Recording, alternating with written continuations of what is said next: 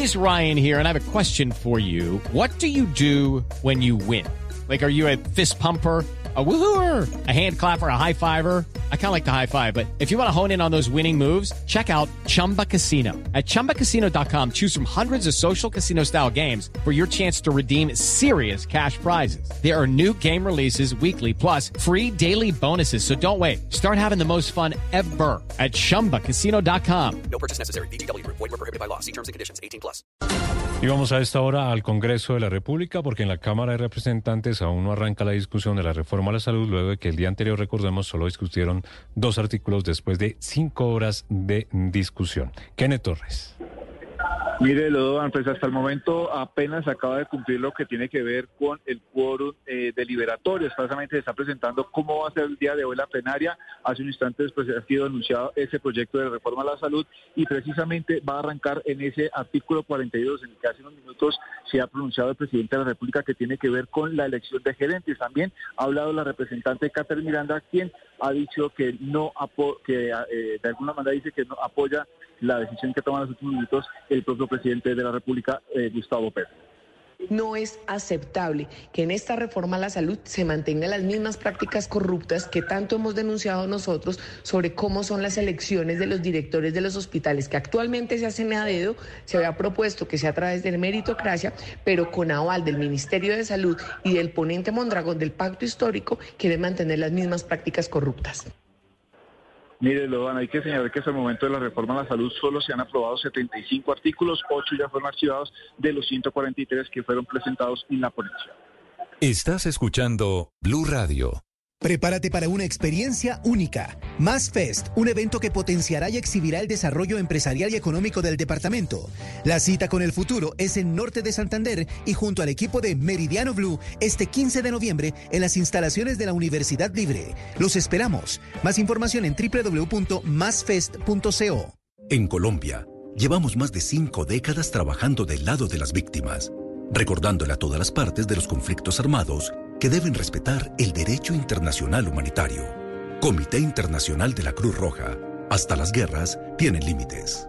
Este mes, la Cuidatón Chevrolet viene recargada. Cambio de pastillas de frenos desde 187 mil pesos y cambio de aceite desde 148 mil pesos. Descubre la tranquilidad y confianza de contar con mano de obra calificada y repuestos genuinos. Además, llévate una inspección visual multipunto completamente gratis. Agenda tu cita en www.chevrolet.com.co. Esta Navidad recibe beneficios agrandados contratando tus servicios hogar y postpago. Vuélvete todo claro para que disfrutes más datos en tu celu y más velocidad en internet en casa. Todo con la red número uno en cobertura 4G. Llama a numeral 400. Aplican términos y condiciones en claro.com.co. Prepárate para una experiencia única. Más Fest, un evento que potenciará y exhibirá el desarrollo empresarial y económico del departamento. La cita con el futuro es en Norte de Santander y junto al equipo de Meridiano Blue este 15 de noviembre en las instalaciones de la Universidad Libre. Los esperamos. Más información en www.masfest.co.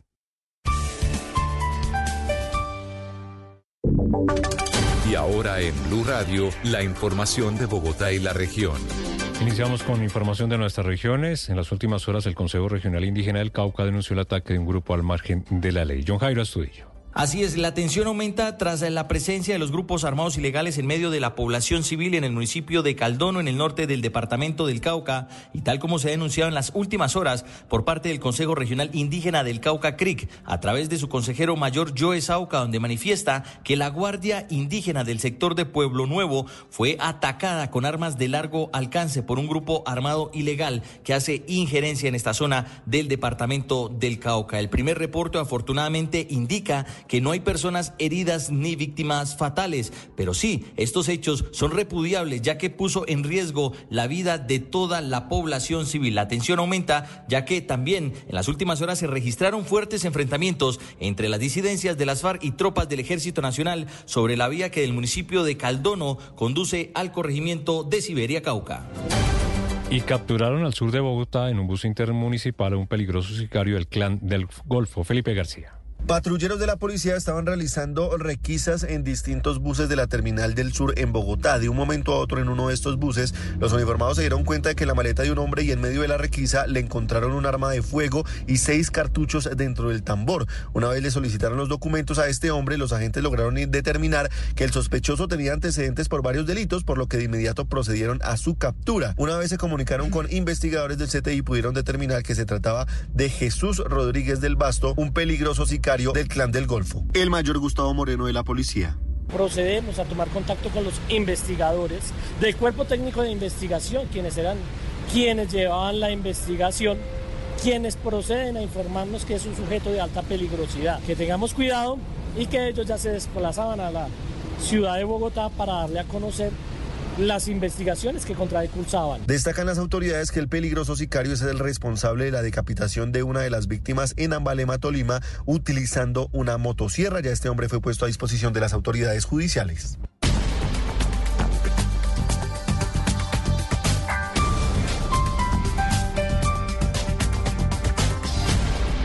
Las victorias y derrotas, la pasión y la afición en juego y los datos de lo último en deportes se lo presenta Mañanas Blue.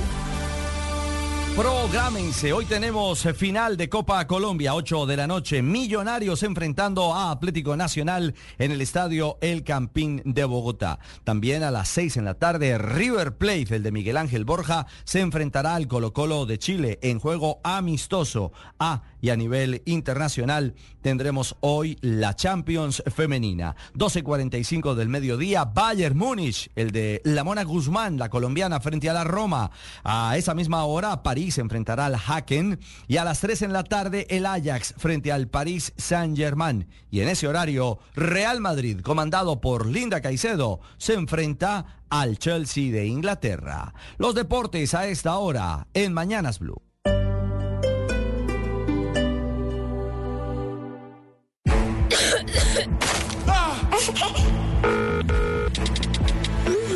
Te saluda Grupo EMI.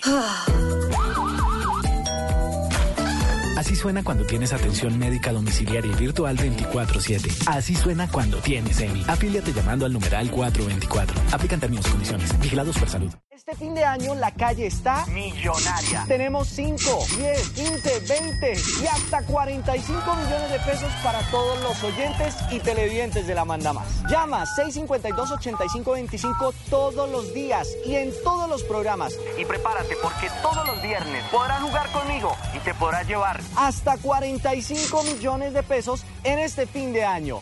Préndame el arbolito, el programa del fin de año de la calle, La Manda Más. Nissan Power Fest llega a todas nuestras vitrinas. El Salón del Automóvil se vive en todas las vitrinas de Nissan a nivel nacional. Esto es Nissan Power Fest. Grandes promociones y beneficios. Ven, visita nuestros puntos de venta y aprovecha los beneficios de Salón del Automóvil. Esto es Nissan. Esto decía la candidata a la alcaldía de Bogotá, Claudia López, en el 2019. En nuestra alcaldía construiremos nuevos hospitales. Le cumplimos a Bogotá. Hemos esperado por más de 17 años por la ampliación y la modernización de la infraestructura. Gracias a la Alcaldía Mayor de Bogotá, por fin la segunda torre de Medicine es una realidad. Hoy contamos con mayor capacidad de cobertura y tecnología de punta al servicio de nuestros pacientes. Con sus impuestos lo estamos haciendo. Defendamos las obras en salud. Defendamos a Bogotá. Alcaldía Mayor de Bogotá. En Mañanas Blue 10 AM, no olvidamos a quienes hoy siguen privados de su libertad y pedimos su pronta liberación.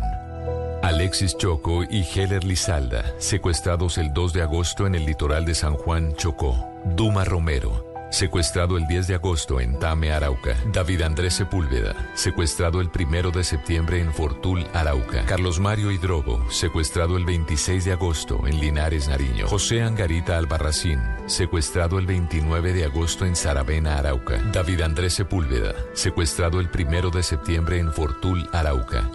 Blue Radio, la alternativa.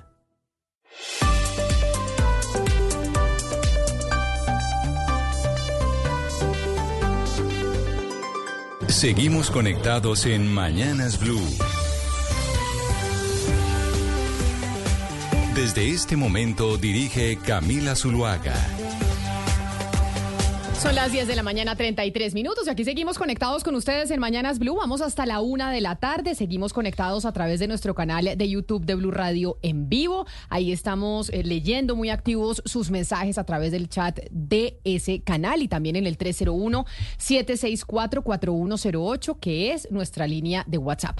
Ahí ustedes nos escriben y hoy, por supuesto, que es miércoles ya, semana corta por cuenta del puente festivo pues nos están escribiendo sobre la reforma a la salud, que yo creo, Oscar, que es sin duda alguna la noticia por cuenta de que pensábamos que el accionar en el legislativo iba a ser un poco distinto, pero no, pues al final la política es la política y se maneja de la misma manera en que se ha manejado históricamente en el país, y es que los congresistas se transan por mermelada y puestos. Camila, eh, el espectáculo que estamos presenciando es lamentable, es triste, pero es el mismo que nos, el que nos han acostumbrado los padres de la patria y los gobiernos de turno durante tantos años. Ayer el gran protagonista fue el artículo 42, ¿no? El famoso artículo 42 de la reforma. Entonces, eh, ahí lo, se, lo, se, lo se cranearon la manera de, de transformarlo en un mico gigantesco. Y después que crearon el mico, resulta que nadie es el padre del mico y se formó la discusión. Hasta que el presidente Petro hoy salió a decir que él no autorizaba, que el gobierno no autorizaba ese famoso mico se pregunta uno entonces quién fue el que se craneó el mico. Pero este espectáculo, Camila, usted lo dice muy bien, eh, esto ya Colombia está acostumbrado a ello y es una lástima que sea así. Y nosotros hemos venido hablando desde hace semanas, incluso cuando estábamos en época electoral, de la reforma a la salud. Hemos hablado con muchos expertos sobre el tema porque decimos y consideramos que esta es una reforma de la cual tenemos que estar pendientes todos los colombianos, porque es el sistema de salud de todos nosotros. El gobierno ha dicho, Sebastián, que las EPS han hecho una gestión bastante oscura a lo largo de su historia por cuenta de desde que se crearon con la ley 100 y que han hecho una gestión oscura sobre todo con las reservas técnicas que deben guardar por ley. Expliquémosle un poco a los oyentes lo que significa esas reservas técnicas que tienen que tener las EPS, que incluso el presidente Gustavo Petro trinó que pues acá había algo que investigar por cuenta de que las EPS pues se habían pasado por la faja esa norma de guardar las reservas técnicas que la ley les exige. Sí, digamos que parte del sustento ideológico, técnico por el cual el gobierno quiere eliminar las EPS es porque las considera pues un intermediario innecesario que se queda con un porcentaje del gasto en salud pues en materia de beneficio o en materia de gasto operacional. Entonces dice, oiga, ¿para qué le damos a usted una plata que directamente la podemos girar nosotros? ¿Y por qué dice eso el gobierno, Camila? Porque eh, consideran que se malversan esos recursos o en corrupción o en, ineficiencia. Hay, un, hay una parte muy importante del gasto en salud que se llaman reservas técnicas y es un resguardo eh, como una caja fuerte que debe tener por ley la CPS para garantizar eh, que se pueda operar como en estas ocasiones cosas de emergencia. Es eh, decir, como por ejemplo cuando uno, ¿usted alguna vez ha ido a la reunión del edificio, de las asambleas del alguna edificio? vez me, me, mandó mi papá. Alguna entonces, vez, a uno en el edificio, cuando está ahí reunido con los vecinos, siempre uno tiene que tener pues como un colchón. Él le dice, usted cuando paga la administración, la administración tiene que tener una reserva, una reserva técnica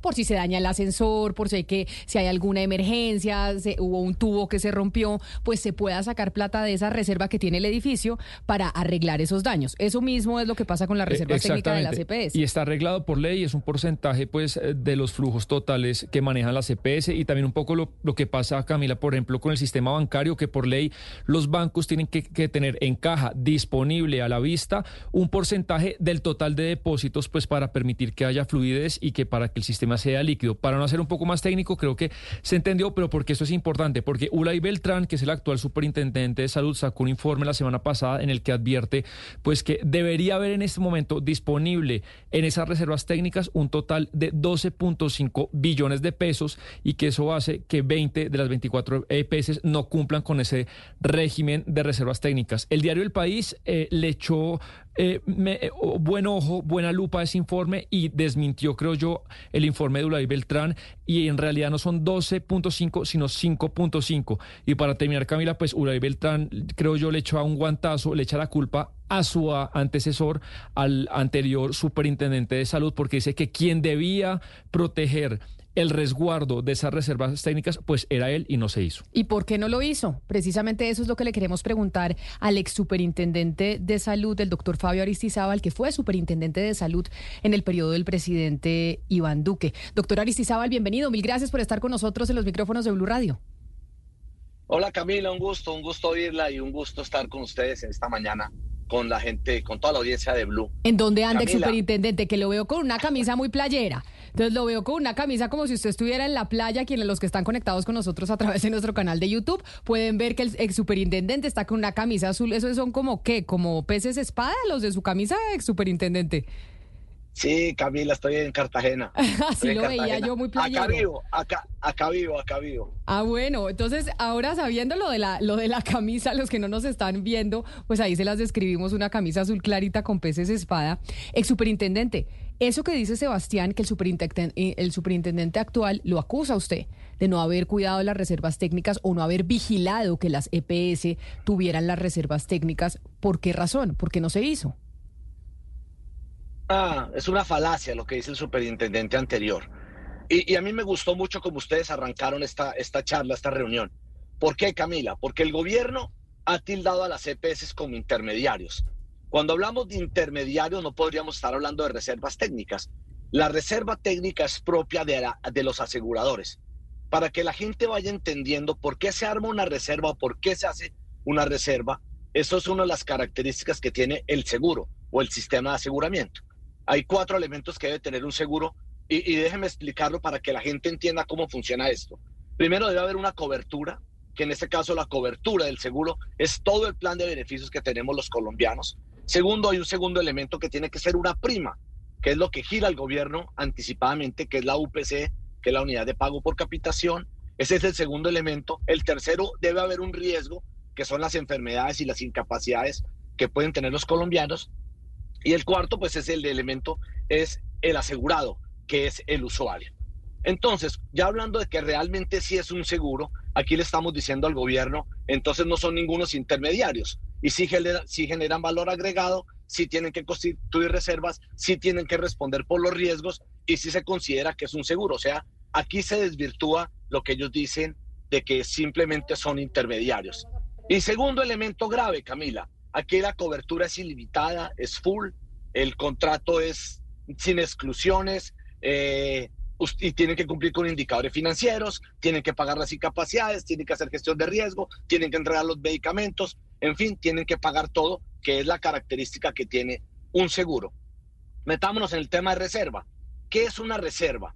Como ustedes lo estaban explicando, la reserva técnica se utiliza para siniestros, para servicios, de corto plazo, es decir, obligaciones que tiene un asegurador de corto plazo, que ocurren en, el mes eh, anterior o hace dos meses.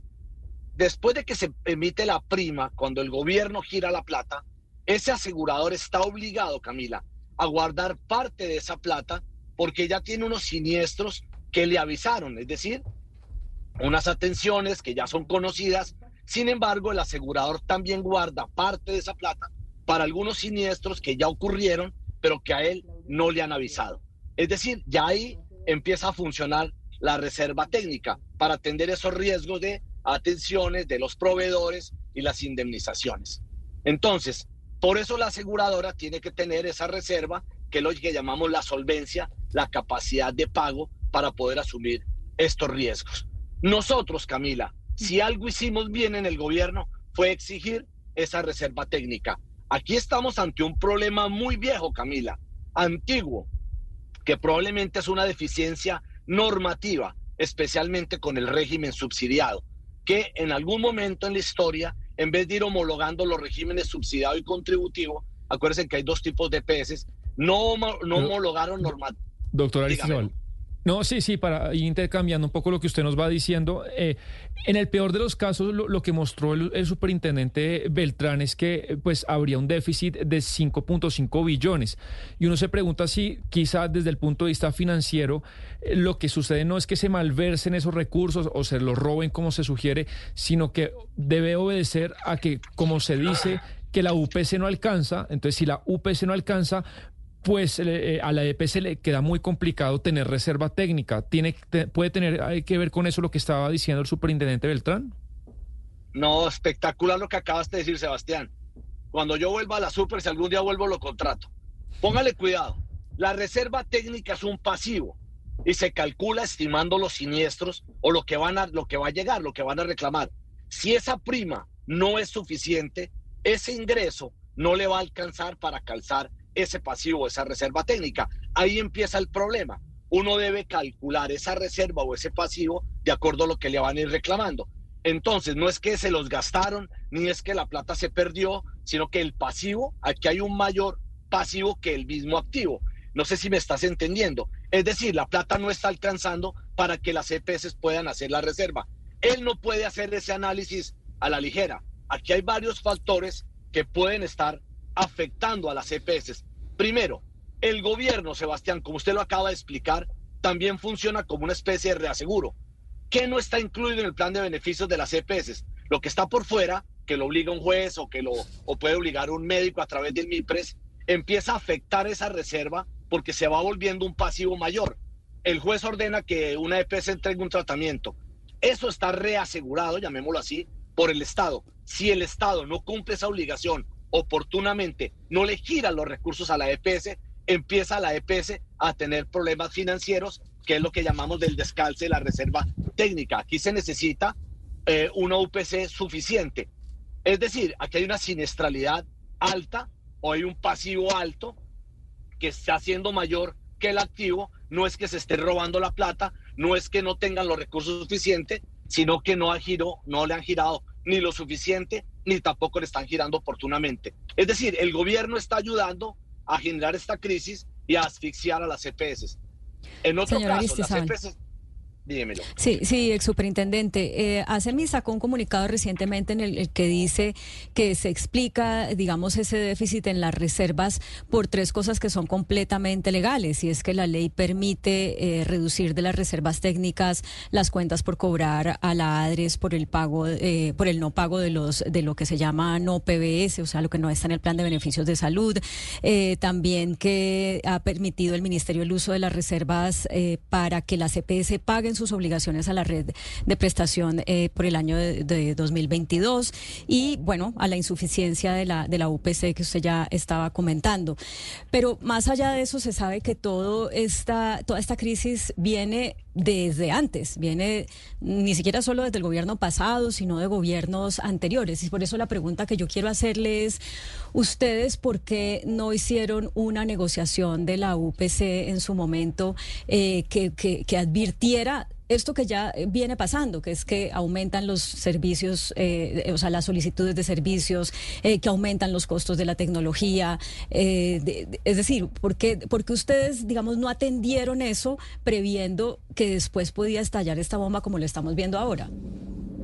Pues tan lo atendimos que creamos lo que se llamó, se conoció en su momento como ley o acuerdo de punto final, que primero era honrar las deudas del gobierno, que se alcanzaron a girar cerca de siete billones de pesos, me acuerdo perfectamente que giró el Ministerio de Salud, nosotros empezamos a hacer las exigencias precisamente para quitar el discurso a aquellas EPS que no capitalizaban o que no, o que no tenían los indicadores financieros para primero honrar esa deuda soberana que tenía el Estado. Segundo, empezamos a exigir que tenían que ir capitalizando a medida que el gobierno también iba pagando lo que debía. Y a las EPS que no corrigieron el camino, pues tanto les exigimos que sacamos 14 del mercado.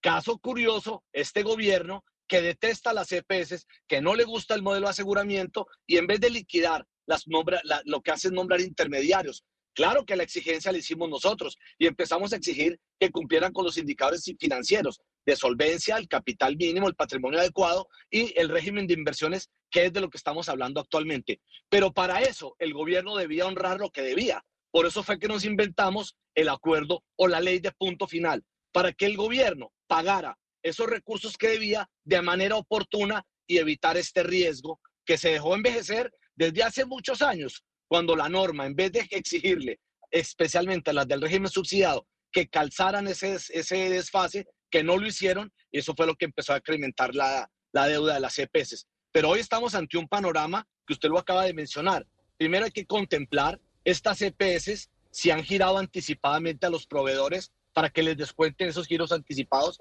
que se deben legalizar. Tienen unas cuentas por cobrar al Estado que tampoco las contabiliza el señor Ulay Beltrán y hay unas cuentas por cobrar también a entidades territoriales. Es decir, la plata no es que se haya perdido ni que se la han robado. Hay que hacer unas exigencias que este gobierno prácticamente no la está haciendo. Pero ahora hablan de solvencia y hablan de reservas cuando hablan de que son intermediarios. O sea, si son aseguradores. Aquí lo que tiene que hacer el gobierno hoy es, ese es un punto interesante el que usted eh, ha dicho, pero hay una parte de mi pregunta que está sin responder, señor ex superintendente de salud Aristizábal, y es por qué ustedes no eh, previeron y, sabemos que las CPS trataron de hacerlo, pero no, no se logró, el aumento o el cálculo, digamos, de la UPC sobre lo que realmente debía ser. Digamos, esa es una discusión que se ha venido aplazando y una parte de la responsabilidad de haberla eh, aplazado es del gobierno anterior. ¿Por qué ustedes no lo hicieron? ¿Por qué no se anticiparon o por qué no, no, no, atendieron eso que ya se sabía que iba a pasar? Y es que en un momento se iban a reventar las CPS por cuenta de que la UPC era insuficiente suficiente. No, todos los años se fue ajustando. Son muchas variables que se van ajustando y cada año la UPC se va ajustando al riesgo que tienen las EPS.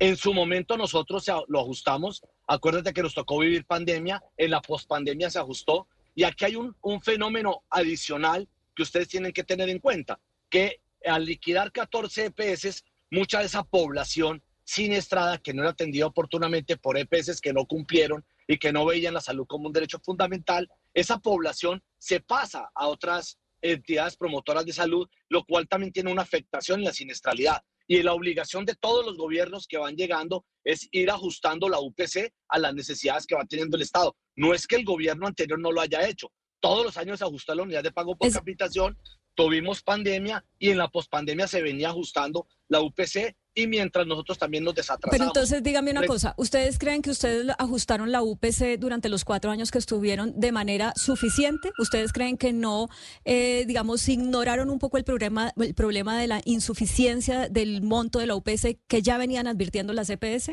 Nunca se ignoró, todo lo contrario. Tan lo tuvimos en cuenta que empezamos a mirar el impacto que estaban teniendo las EPS por el traslado de esos cerca de 10 millones de colombianos que nosotros le pasamos a unas EPS que venían con un comportamiento de siniestralidad distinto. La obligación del gobierno que llega siempre es ajustar la UPC. Y la UPC, hablemos de algo que es claro, la UPC siempre va a tener una presión financiera porque el cambio climático, las pandemias, la tecnología, eso obliga a que todos los gobiernos, cada año, la UPC vaya aumentando un porcentaje del Producto Interno Bruto. No es que cada gobierno, no es que un gobierno no lo haya hecho, todos los años van a tener que ajustarla porque estos eh, fenómenos presionan siempre los indicadores financieros, no solamente de Colombia, del mundo entero.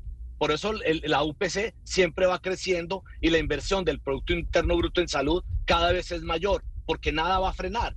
Eh, las pandemias, lo que les explico, el cambio climático, la tecnología, la farmacogenética, la genómica, la medicina personalizada, y cada vez le metemos más tecnologías, eso tiene una presión financiera que todos los gobiernos deben atender y por eso se tiene que ir ajustando a ese riesgo la unidad de pago por capitación. doctor Aristizabal, según las cuentas que usted tiene, tanto las que dejó como las que seguramente ha visto en medios y ha visto en reportes, eh, ¿el Estado le deuda cosas a las EPS? Se lo pregunto porque el ministro de Salud ha sido muy enfático, lo ha dicho muchas veces, que el Estado está, está totalmente al día. Según sus cuentas, ¿eso es cierto o no es cierto?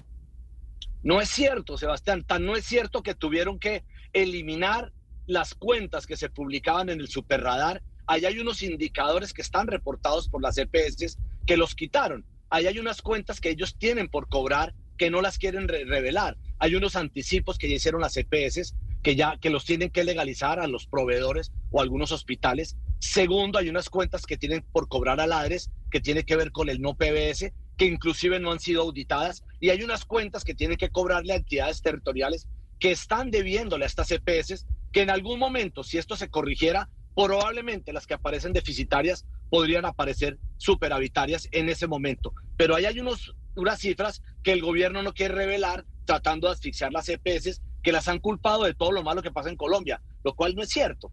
Hay unas muy malas que sí debieron salir del mercado y deben seguir saliendo, pero hay unas EPS que han hecho una buena tarea y lo que necesitan es un gobierno que revise las cifras que haga una buena estadística y que revise si la UPC está ajustada al riesgo que cada uno está atendiendo. Como acá usted está diciendo que quien lo reemplazó y que el gobierno actual está asfixiando a la, a la CPS y que está diciendo mentiras en las acusaciones que le hace a usted cuando estaba al frente de ese cargo, ¿usted va a hacer algo frente a esa información que usted tiene y que nos está entregando? ¿Algún tipo de acción eh, va a tomar o simplemente lo va a dejar así y que el superintendente actual, según lo dicho por usted, pues esté mintiendo frente a lo de las reservas técnicas y frente a toda la situación de, de actualización de la UPC para la CPS? He sido supremamente respetuoso con las decisiones del gobierno y nos hemos mantenido al margen, pero acuérdese el año pasado eh, o este año, principios de año, sacaron una cifra que decía que las EPS debían 50 billones de pesos. ¿De dónde sale la información? De la Superintendencia de Salud. Tuve que sacar unos trinos, hice un hilo de trinos y el gobierno salió a reconocer que no, que no eran 50, sino que eran 23 billones o 20 billones, de los cuales no están, no es que se deban 23, ahí estaban calzados. ¿Yo qué puedo hacer? Simplemente técnicamente ir dando los mensajes que nosotros debemos hacer para que, para que no acaben con un sistema de salud que ha sido reconocido mundialmente, Camila. A mí me duele mucho el trato que le han dado hoy al modelo de aseguramiento de Colombia, que los traten de intermediarios, que no generan valor, que son formas de pago, que se han robado la plata, que se quedaron con ella, tratando de asfixiarlos, generando esa crisis de la que habló la ministra Corcho, y yo me he manifestado permanentemente, Camila, y lo voy a seguir haciendo, porque me parece infame el trato que le están dando en este momento a las EPS, porque los que van a sufrir son los colombianos, ahí no son los aseguradores, los que vamos a sufrir somos nosotros, todos los usuarios, de un modelo bueno, que ha mejorado muchísimo la atención en salud de Colombia, que ha mejorado los indicadores de la región y que me duele ver cómo están tratando de acabarlo en estos momentos, Camilo. Pues me parece importante escuchar su voz, sobre todo por la acusación que le hace el superintendente de salud actual. Y usted que pues era el que estaba antes en ese cargo, pues es importante lo que tenía que decir y sobre todo pues para hacer claridad desde su posición. Ex superintendente Fabio Aristizábal, mil gracias por habernos atendido el día de hoy aquí en Blue Radio. Camila, déjeme despedirme con esto. El superradar no lo inventamos nosotros para darle transparencia al sistema, para precisamente mostrar las cifras. ¿Por qué las esconden? Si ha habido una superencia oscura, opaca, es esta. Y mire los cuestionamientos de ayer. Todo el mundo está cuestionando las intervenciones de la superintendencia. Yo no me había querido manifestar, Camila, pero lo voy a seguir haciendo para defender el sistema de salud y a las EPS de Colombia. Es el ex superintendente Fabio Aristizábal, el ex superintendente de salud del 2018 al 2022. Y ahí, Claudia, pues queda un. Hemos hablado con mucha gente sobre la reforma a la salud, sobre lo que está pasando con el sistema. Creo que todos los días entendemos un poquito más de lo que pasa con ese sector. Sin embargo, usted se ha dado cuenta que hay muchas cosas que son difíciles de conciliar entre las partes, entre, en este caso, el ex superintendente de salud del gobierno del presidente Iván Duque y quienes están representando el sector en el gobierno actual. Sí, Camila, y una de esas cosas es el monto de la deuda, porque como explicaba ahorita el ex superintendente Aristizábal, este gobierno no reconoce eh, como deuda algo que sí se venía reconociendo como deuda y de pronto de pronto dice no esas cuentas ya están glosadas llevan mucho tiempo pasándolas ya les dijimos que no entonces no las pueden volver a presentar y ahí hay mucho dinero, pues podemos estar hablando de solamente en ese rubro de por lo menos un billón de pesos. Cuando entrevistamos aquí al gerente de la ADRES, pues él eh, prácticamente ratificó eso y ese es un, roto grande eh, para poder sanear las deudas. Son, son eh, costos que, los, que las CPS han asumido, con los que les han pagado a los hospitales, los servicios que les han prestado a los colombianos y que de la noche a la mañana este gobierno está diciendo no las vamos a, no las vamos a pagar, las glosan y y lo que dice ASEMI es están glosando por unas cosas que son pues que no que no tienen nada que ver con la real prestación del servicio, sino con el, el tipo de documentación que piden o un documentico que falta y de pronto ya dicen, "No, ¿sabe qué? No más." Entonces, pues una de esas de esos desacuerdos es el monto de la deuda. Pues en el marco de esa situación se está discutiendo la reforma a la salud en el Congreso de la República, en la Cámara de Representantes y a pesar pues del lobby que se ha hecho por parte del gobierno, como se debe hacer, porque pues el gobierno tiene la función de pasar sus reformas, pues la cosa no avanza tan rápido como se quisiera o por lo menos como se quisiera de parte del Ejecutivo. Nosotros vamos a hacer una pausa después de haber escuchado al ex superintendente de salud, el doctor Aristizábal. Estás escuchando Blue Radio. Prepárate para una experiencia única. Más Fest, un evento que potenciará y exhibirá el desarrollo empresarial y económico del departamento. La cita con el futuro es en Norte de Santander y junto al equipo de Meridiano Blue este 15 de noviembre en las instalaciones de la Universidad Libre. Los esperamos. Más información en www.masfest.co. Hola, yo soy Ricardo Silva Romero y estoy aprovechando mi oportunidad para felicitar a Mañanas Blue y a su equipo, a Camila Zuluaga, a Ana Cristina Restrepo, por estos cinco años de periodismo serio, estos cinco años de defensa de nuestra democracia. Un abrazo para todos los que hacen este programa día por día. Esta es Blue Radio, la alternativa.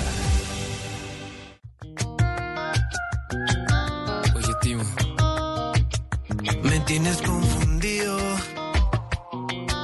porque cuando te abrazo se siente caliente pero también frío. No se puede ver el vaso medio lleno cuando estás vacío. Y si fuera por mí yo te dejaría ir, pero yo aquí no decido. Mi corazón me lo ha prohibido. Me llama, me ignora, me dice lo siento, me abraza, me llora, yo ya no lo entiendo, me cambia la vida en tan solo Y vuelve a pasar. 10 de la mañana, 59 minutos y con música, Lucas, tenemos que celebrar. Esta semana estamos de celebración de 5 años de Mañanas Blue. De celebración, Camila, y mañana, ¿sabe quiénes van a estar de celebración? ¿Quiénes? Los nominados a los Latin Grammy. ¿Y quiénes son? ¿Estos Mañana- están nominados? Sí, señora. ¿Quiénes son estos? Se Perdóname. llaman Timo, Camila. Es A una mí banda bogotana. A mí todo me suena a Morat. Es que me parece que Morat Sí. instauró un estilo y todo lo que sigue, pues es muy parecido. Sí, de- de- estoy completamente de acuerdo. Creo que ese es el gran éxito de Morat, que lograron imponer un estilo. Y uno escucha una canción y, esto- y uno dice, ¿esto es Morat o esto suena a Morat? Y pues esta es una banda bogotana que seguramente sí tomó como inspiración a Morat. Y están nominados en la categoría de Mejor Nuevo Artista. No son los únicos colombianos. Está nominada también la cantante vallenata Ana del Castillo y está nominado el caleño Maré. Tenemos entonces representación de tres colombianos en esta categoría, aunque pues hay muchísimos, por supuesto está Carol G, por supuesto está Fonseca, por supuesto está Doña Shakira. Y pues bueno, mañana va a haber un problema y es que es a las 7 de la noche, misma hora que va a jugar la selección Colombia frente a Brasil. O sea que usted cree que va a haber algún tipo de disyuntiva en los colombianos de si se ven los Latin Grammy o si se ve el partido. No, no creo. Por ejemplo, para el señor Sebastián Dora no creo que vaya a haber ningún tipo de disyuntiva, pero no sé, por ejemplo, para usted, si usted prefiere ver a la selección Colombia o ver los Latin Grammy. No, yo prefiero ver a la selección Colombia. Bueno. 100%. Y contra, Bra- y contra Brasil. Y contra Brasil. No, es que es un partidazo, o sea, como que yo no tengo, mejor dicho, no me pa- de pronto Gonzalo Pero- Lázaro y sí Ah, sí. vería los Latin Grammy, pero nosotros sí. Pero ese dilema, ¿a quién se le presenta? Dígame usted, eh, Lucas. no existe. Ese dilema, ¿a familiares quién se le presenta? ¿Selección Claro, Colombia no, contra no, Brasil no, pero- o Grammy? No, yo tengo varios amigos y amigas, sobre todo, que no les gusta el fútbol y que seguramente estarán felices viendo a las 7 de la noche la entrega de los Latin Grammy. Pero entonces no es un dilema, es sencillamente que no- igual no, no iban a ver el partido de la selección. Pero igual sabe que, por ejemplo, a mí sí, o sea, seguramente veré el partido, pero a mí me gusta ver anualmente la entrega de los Grammy, sobre todo de los o sea, usted Grammy. tiene la disyuntiva, Yo la entonces tengo. por eso es que yo la, usted tengo, la plantea y pero la pone seguramente sobre la habrá mesa. más. seguramente habrá más, Camila. Bueno, pues eh, mañana entonces usted nos cuenta, usted nos cuenta pasado mañana Pasado cómo, mañana, nos, cómo nos fue en los Grammy, si nos fue bien, si nos quién más. Pero mire, Camila, Dígame. por lo menos Barranquilla, Camila, está en modo Selección Colombia. Barranquilla está en modo Selección Colombia, la casa de la Selección Colombia. No se habla de otra cosa que el partido de mañana.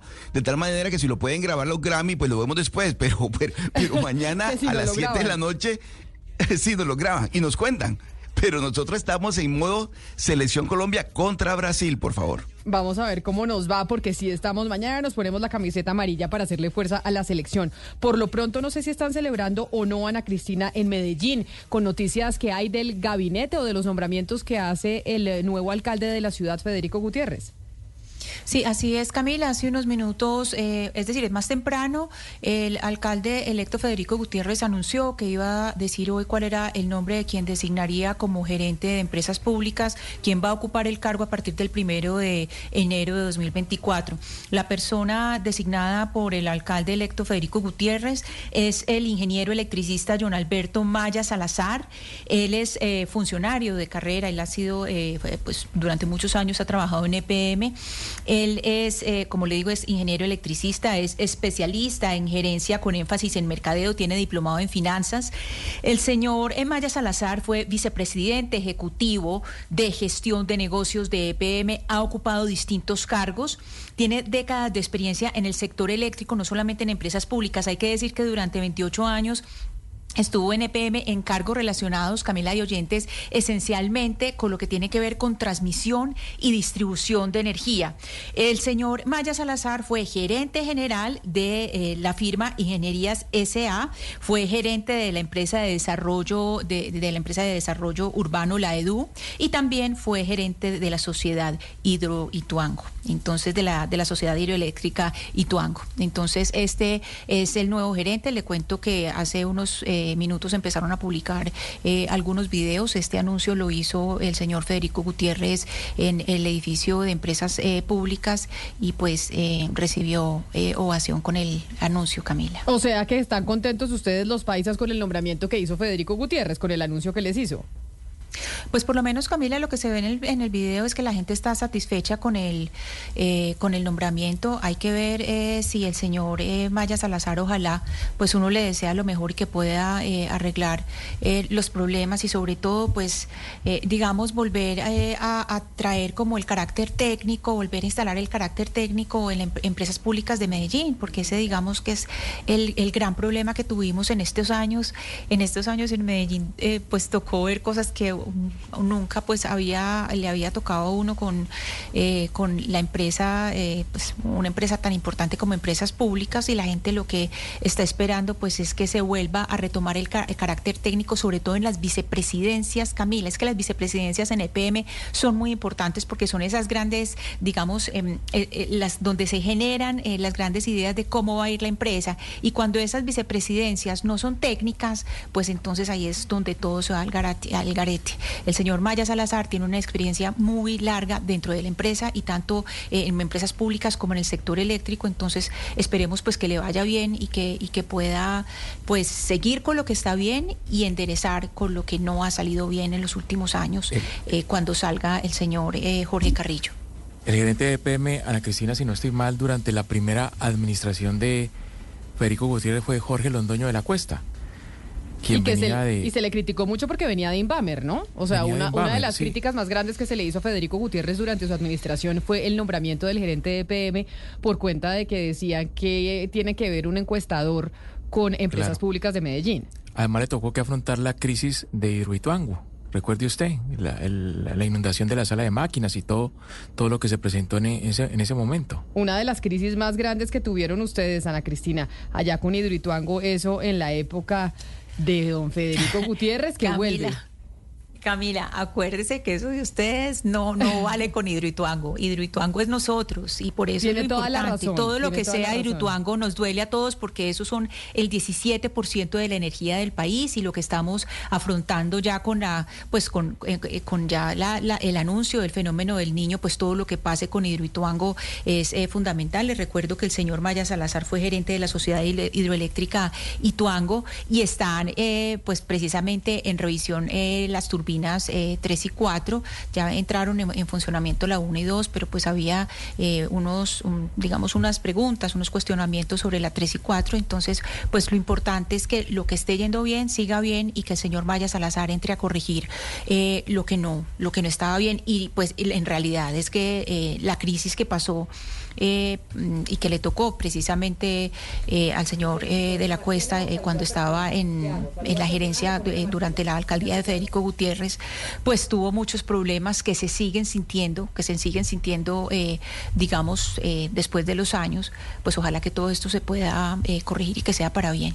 11 de la mañana, 7 minutos. Hoy miércoles, otra de las cosas que está sucediendo, por supuesto, es el encuentro que tendrán a la 1 y 45 de la tarde el presidente de los Estados Unidos, Joe Biden y Xi Jinping en la cumbre de la PEC en San Francisco, que es la Alianza del Pacífico, Lucas, pero también hablarán, por supuesto, del tema de la franja de Gaza. Y es como Occidente también está pues rechazando lo que está sucediendo y la sobrereacción que ha tenido Israel por cuenta de los ataques que originalmente tuvo eh, jamás en contra de la población israelí.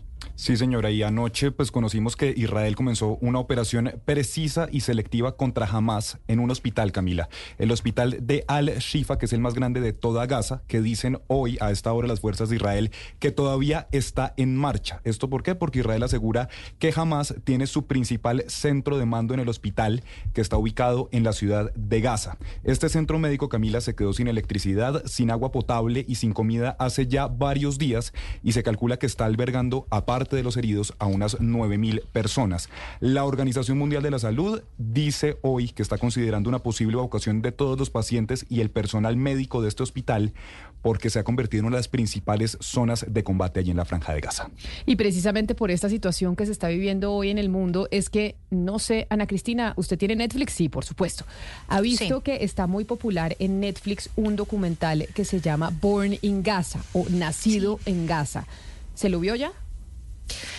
Eh, Camila, yo le voy a confesar que he hecho dos intentos de verlo, pero es muy duro. Es muy bonito, pero es, es muy duro. La segunda vez avancé un poco más. Es un documental muy hermoso. Entiendo que no es de esta situación actual, no, no es de, de esta coyuntura que estamos viviendo, pero es durísimo. Y la situación de los niños es eh, absolutamente conmovedora. Es que precisamente, Lucas, este es un documental que se grabó en el 2014, también bajo una arremetida israelí en contra de la franja de Gaza. Tal cual, o sea, usted pone el documental y es completamente, digamos, vigente, lamentablemente. Usted ve, y de hecho, por ejemplo, aparece el hospital de Al-Shifa, aparece el campo de refugiados de Yabalia, que también fue bombardeado en ese momento.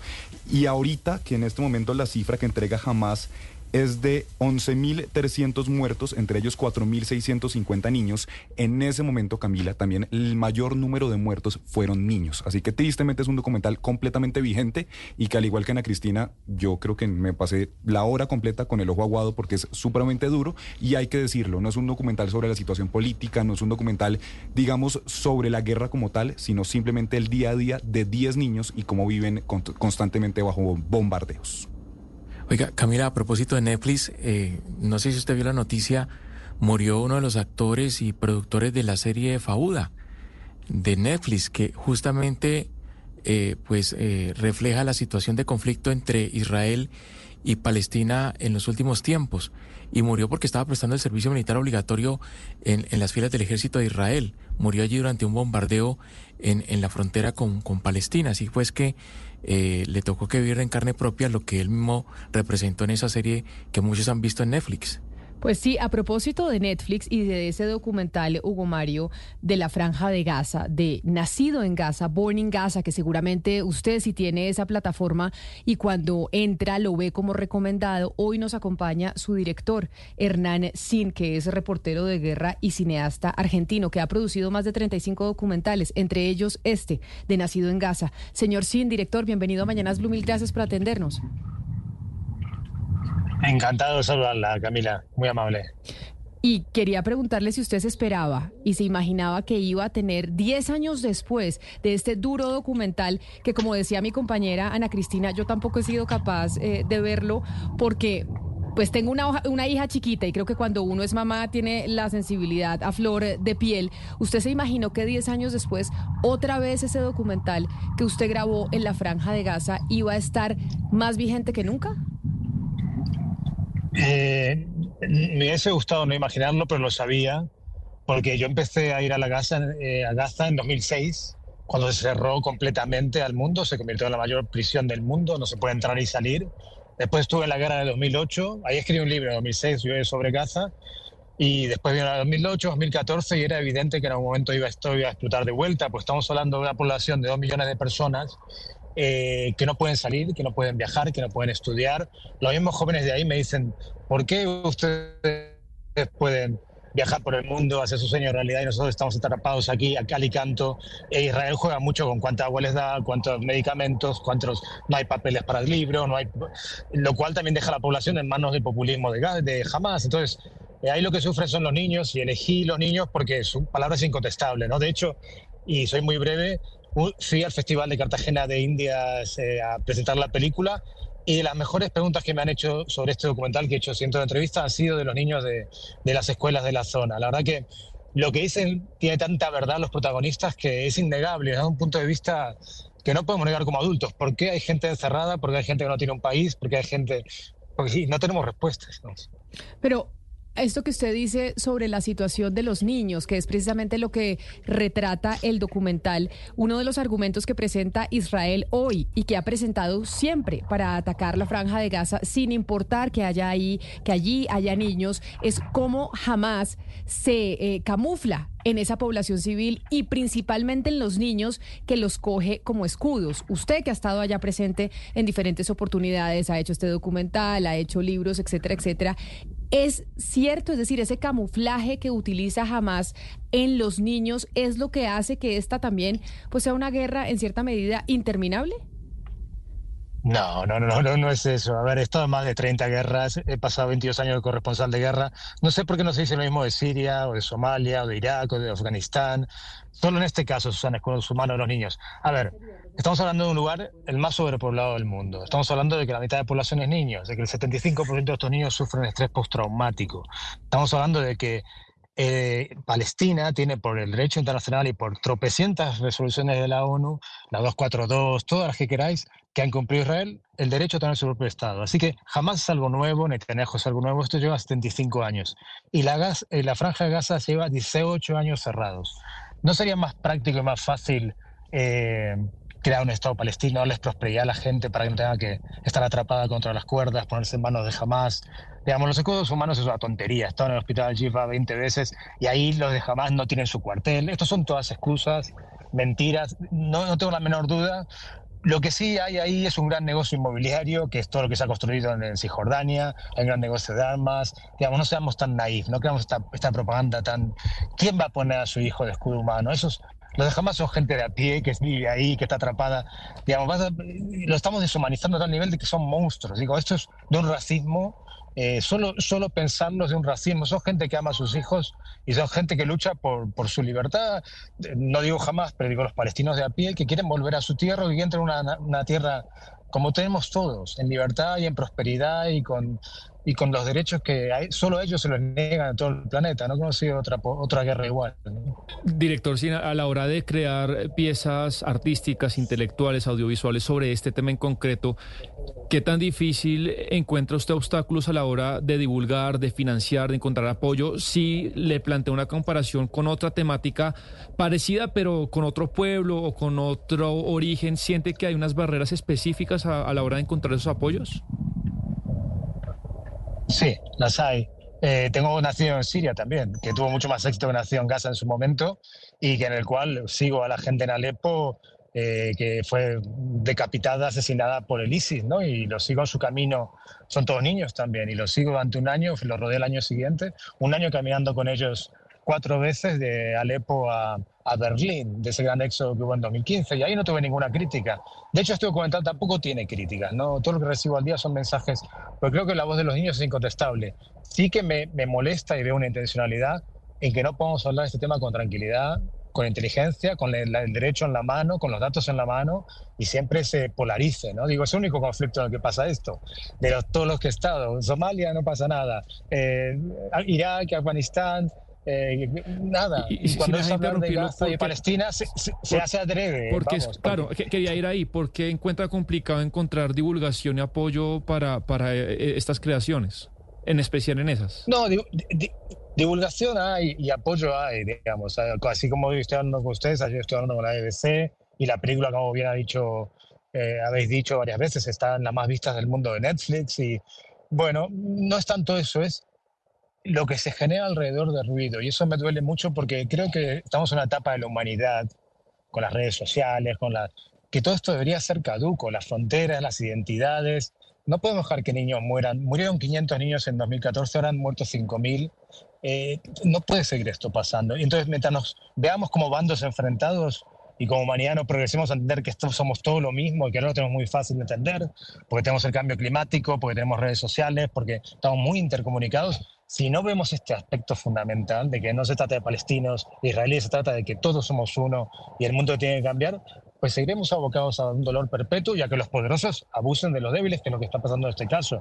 Estos son, son intereses eh, inmobiliarios y armamentísticos los que están detrás de esta guerra y lamentablemente no se puede hablar con tranquilidad de esto. Me da mucha pena. Eh, señor varias veces hemos hecho los análisis en el tono de cómo Israel no puede eh, pensar que con un ataque de estas magnitudes, con el que causa tanto dolor y tragedia, lo que está haciendo es incubar más eh, dolor o más bien más razones para que los niños que hoy están sufriendo y que sobrevivan, sobrevivan sean en unos años eh, miembros de Hamas que quieren atacar eh, a, los, a los judíos.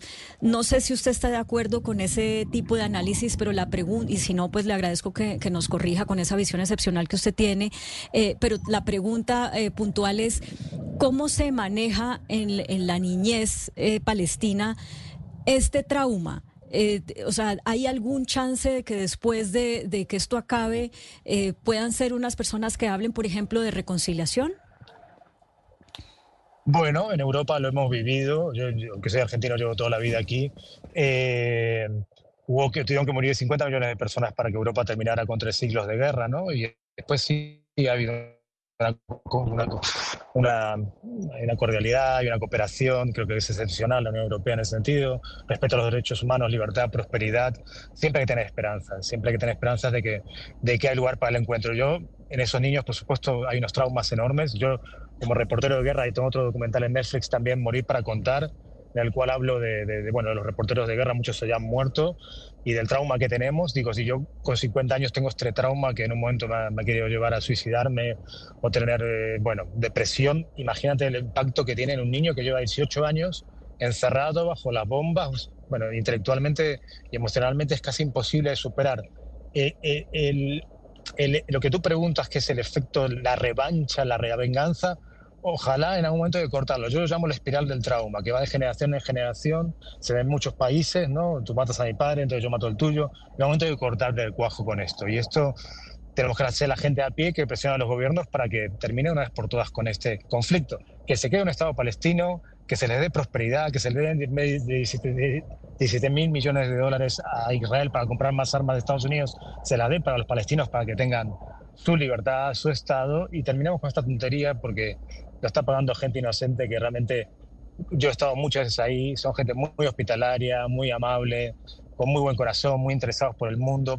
Palestina era el lugar con más médicos de Oriente Medio, era, era un lugar muy próspero hasta que empezó todo este caos. Yo lo siento mucho, pero a mí me duele que está la solución al alcance de los dedos y por eso se intoxica tanto a nivel informativo, porque es tan evidente lo que está pasando que hay que crear todos estos bulos, estas mentiras de que jamás están en Al-Shifa. En Al-Shifa no está jamás, ¿no? no, no, no entonces Israel, no, sé qué buscan los líderes israelíes, sé que hay muchos israelíes que, que han aparecido en mis libros, así que son amigos que están totalmente en contra de la ocupación y que entienden que si su vecino vive bien, ellos van a vivir bien, nada más. Para este documental usted tuvo que pedir autorización de Hamas, tuvo un, un diálogo con ellos, algún tipo de condición le pusieron? Yo nunca negocio con nadie.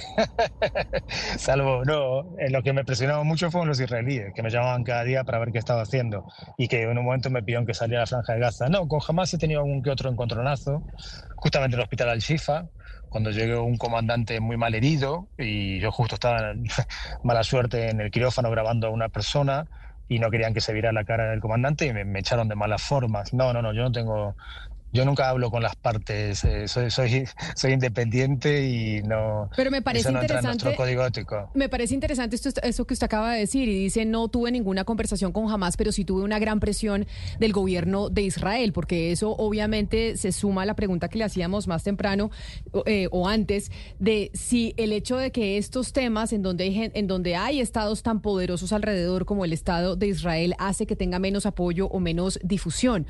¿Cuál fue esa comunicación? Cuál fue esa relación en su momento en la grabación de este documental que, como decimos, es uno de los más vistos en estos momentos en Netflix, que se llama Nacido en Gaza, Born in Gaza. ¿Qué era lo que le decía el gobierno de Israel? ¿No querían que usted grabara ese documental? ¿Cuál era la inteligencia que había alrededor de lo que usted estaba grabando y demás? Bueno, esta es una anécdota muy graciosa dentro de la tragedia.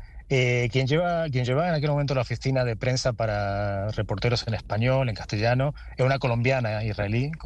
Eh, Y bueno, estaba muy enfadada, muy enojada con los medios españoles. Dice que somos muy pro-palestinos. Yo no lo creo. Creo que somos, al menos yo soy pro-víctimas. Me importa nada el color o la piel o la religión. La verdad, tampoco creo en eso. No creo ni en la religión, ni en la frontera, ni en las banderas. Y me, dio el teléfono de, un argentino israelí llamado Hernán, al que tenía que llamar todos los días para pedir información. Eh, primer día en Gaza, 2006, primer día en Gaza, que una bomba, mata a una abuela que tira el, que va en un burro con su nieto a, cultivar. Lo llamo Hernán y Hernán, digo, Hernán, ¿qué ha pasado, Hernán? Que cae una bomba, mató a una abuela y un niño en su burro, su nieto. Estaba el abuelo llorando cuando llegué, todos los, los trozos de, de, piel por todas partes. Bueno, fue brutal. Eh, me dice, te llamo cinco minutos, me llamo cinco minutos. Es que son terroristas.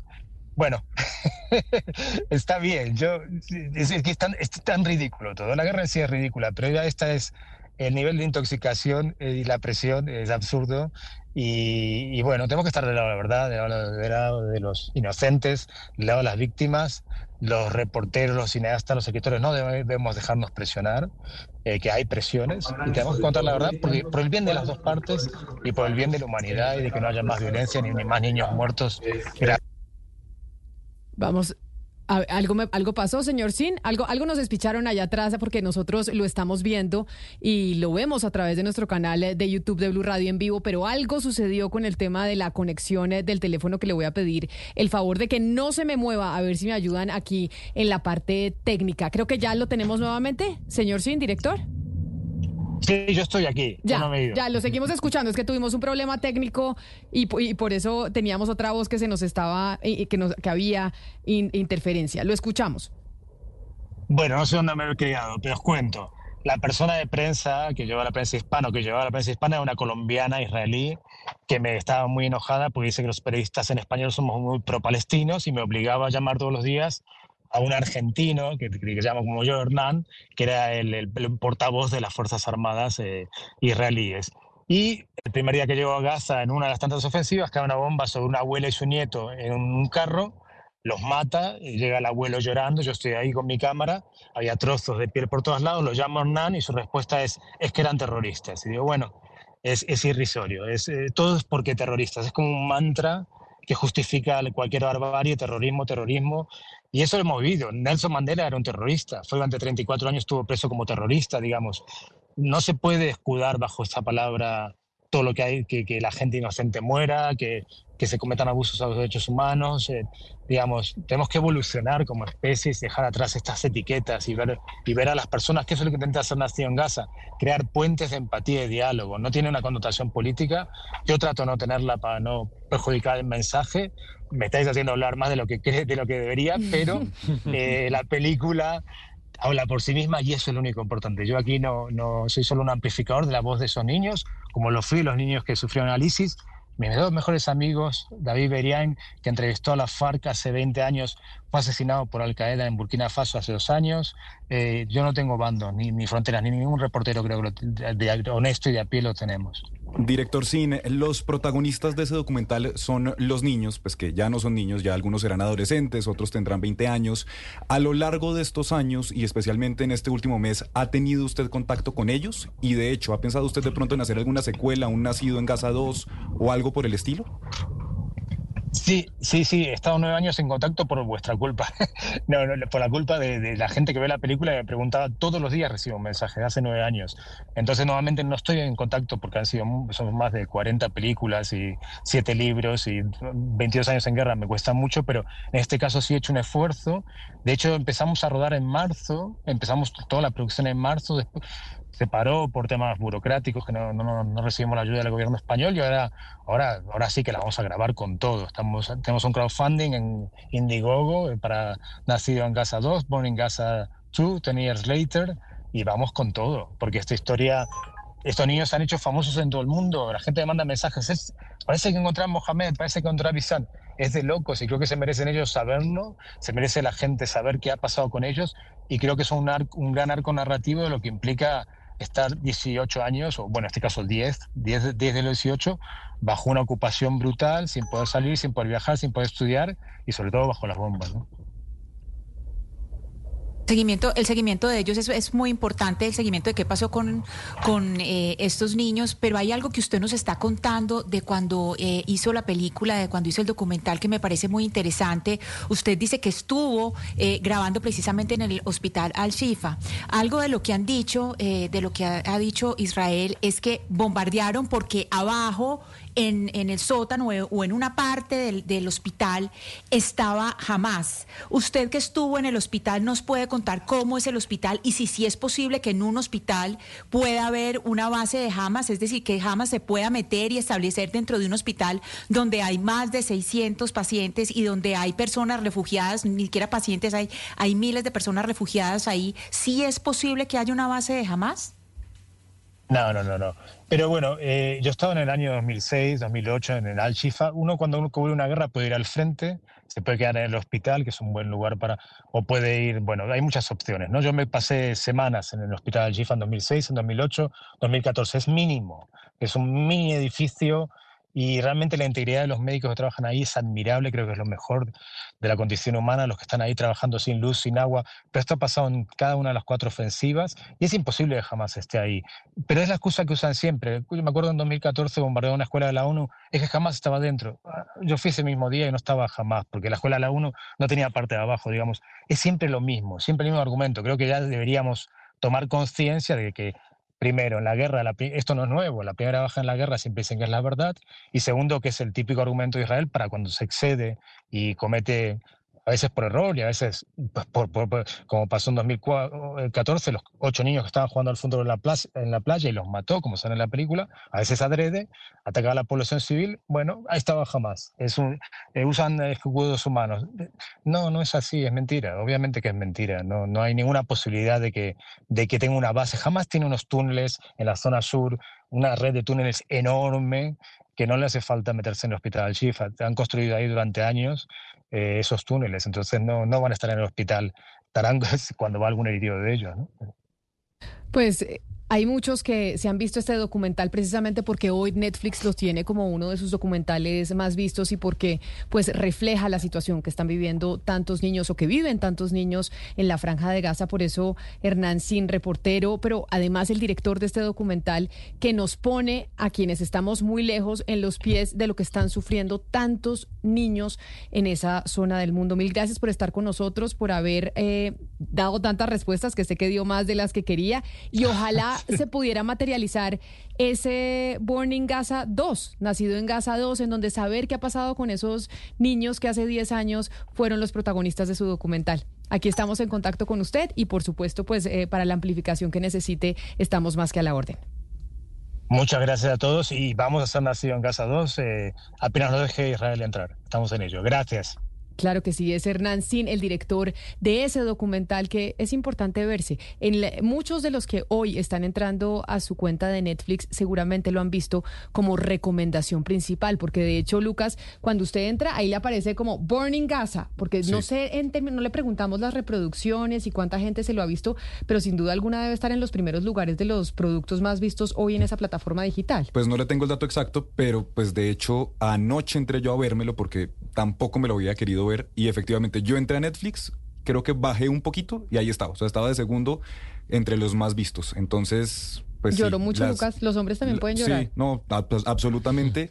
Y, o sea, hay unas historias, Camila, en serio. Hay, por ejemplo, un niño que su papá era conductor de ambulancia y estaba rescatando a los que habían sido víctimas de bombardeos en esos días y recogió como a siete u ocho personas bombardeadas y bombardearon la ambulancia. El papá obviamente se murió, nunca encuentran el, cadáver. Bueno, son unos dramas terribles. Hay una niña que le caen las esquirlas y se le abre el estómago. Son unas historias horribles y de verdad es muy triste que 10 años después las cosas no solo siguen igual, sino que me atrevo a decir que están peor con estos últimos bombardeos. Y por esa razón es que muchos gobiernos, e incluso dentro del propio gobierno norteamericano, 400 funcionarios demócratas le mandaron una carta al presidente Joe Biden diciéndole hay que frenar este de este derramamiento de sangre. Se tiene que tener una posición más fuerte contra Israel, porque no se puede permitir que esto esté sucediendo en pleno 2023, 11 de la mañana, 32 minutos. Esa es una de las conversaciones pendientes que seguramente tendrán a la una de la tarde, una y 45, cuando se van a reunir dos de los líderes mundiales del planeta, el señor Xi Jinping, presidente de China, y el presidente de los Estados Unidos, Joe Biden. La noticia del momento en Blue Radio. Y en la noticia del momento, 11 de la mañana, 32 minutos del mundo y de la Franja de Gaza, llegamos a Colombia porque tenemos noticias no muy alentadoras que tienen que ver con el crecimiento económico en el último trimestre, Marcela, en Colombia. Los pronósticos, y así lo había dicho el eh, diferentes gremios alrededor de cuál iba a ser el crecimiento de nuestro país y la cosa no pinta nada bien.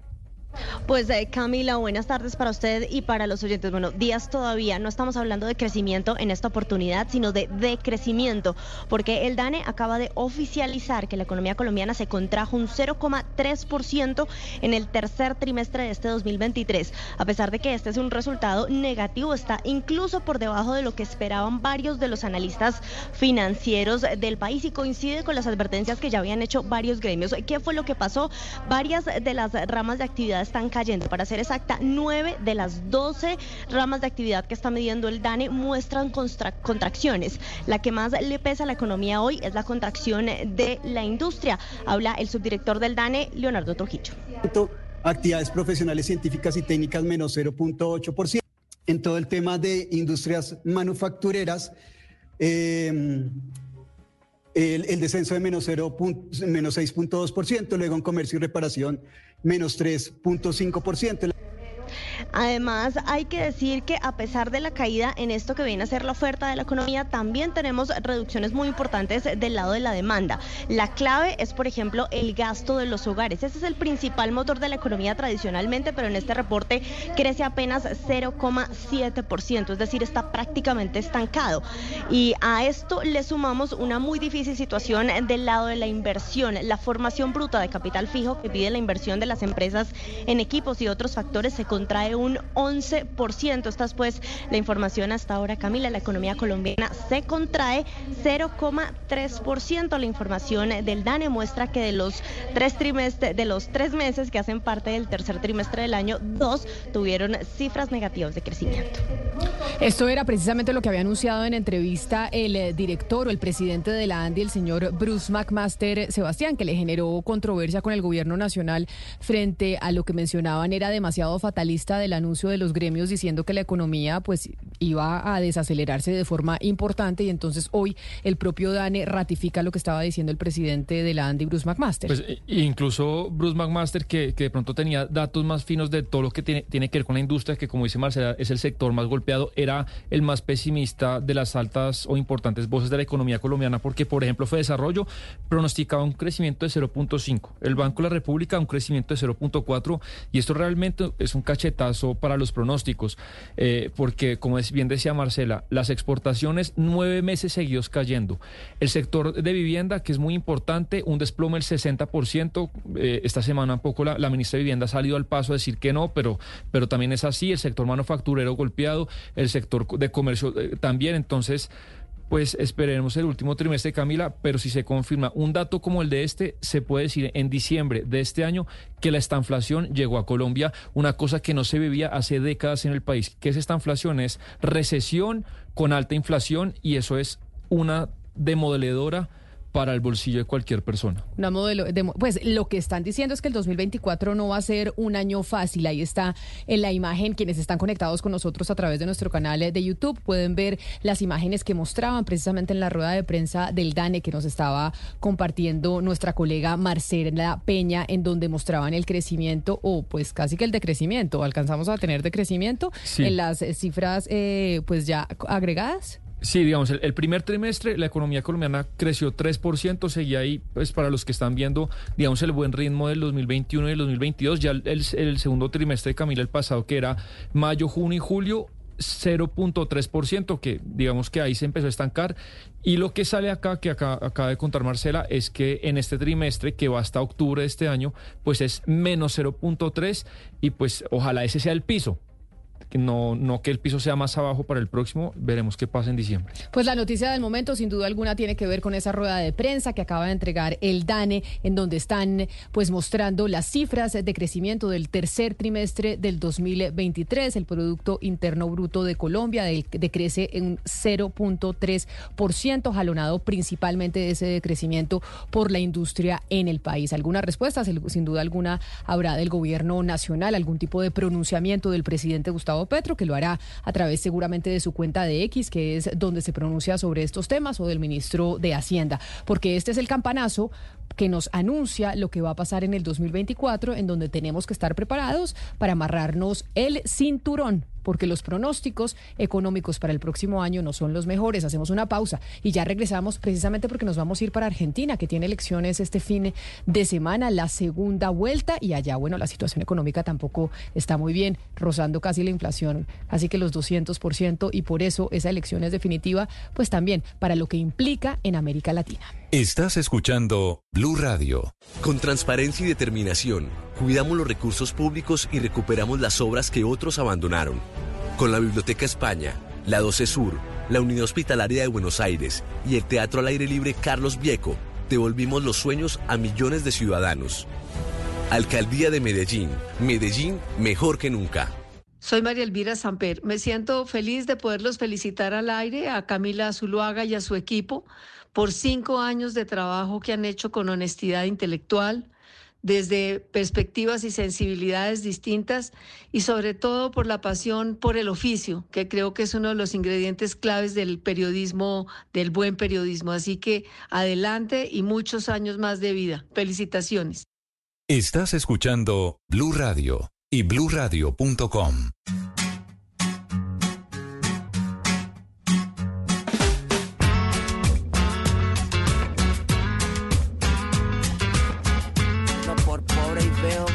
Tengo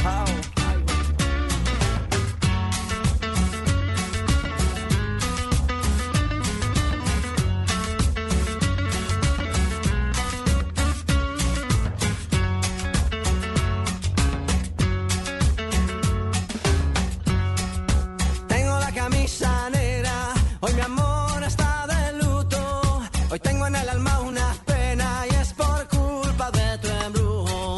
Hoy sé que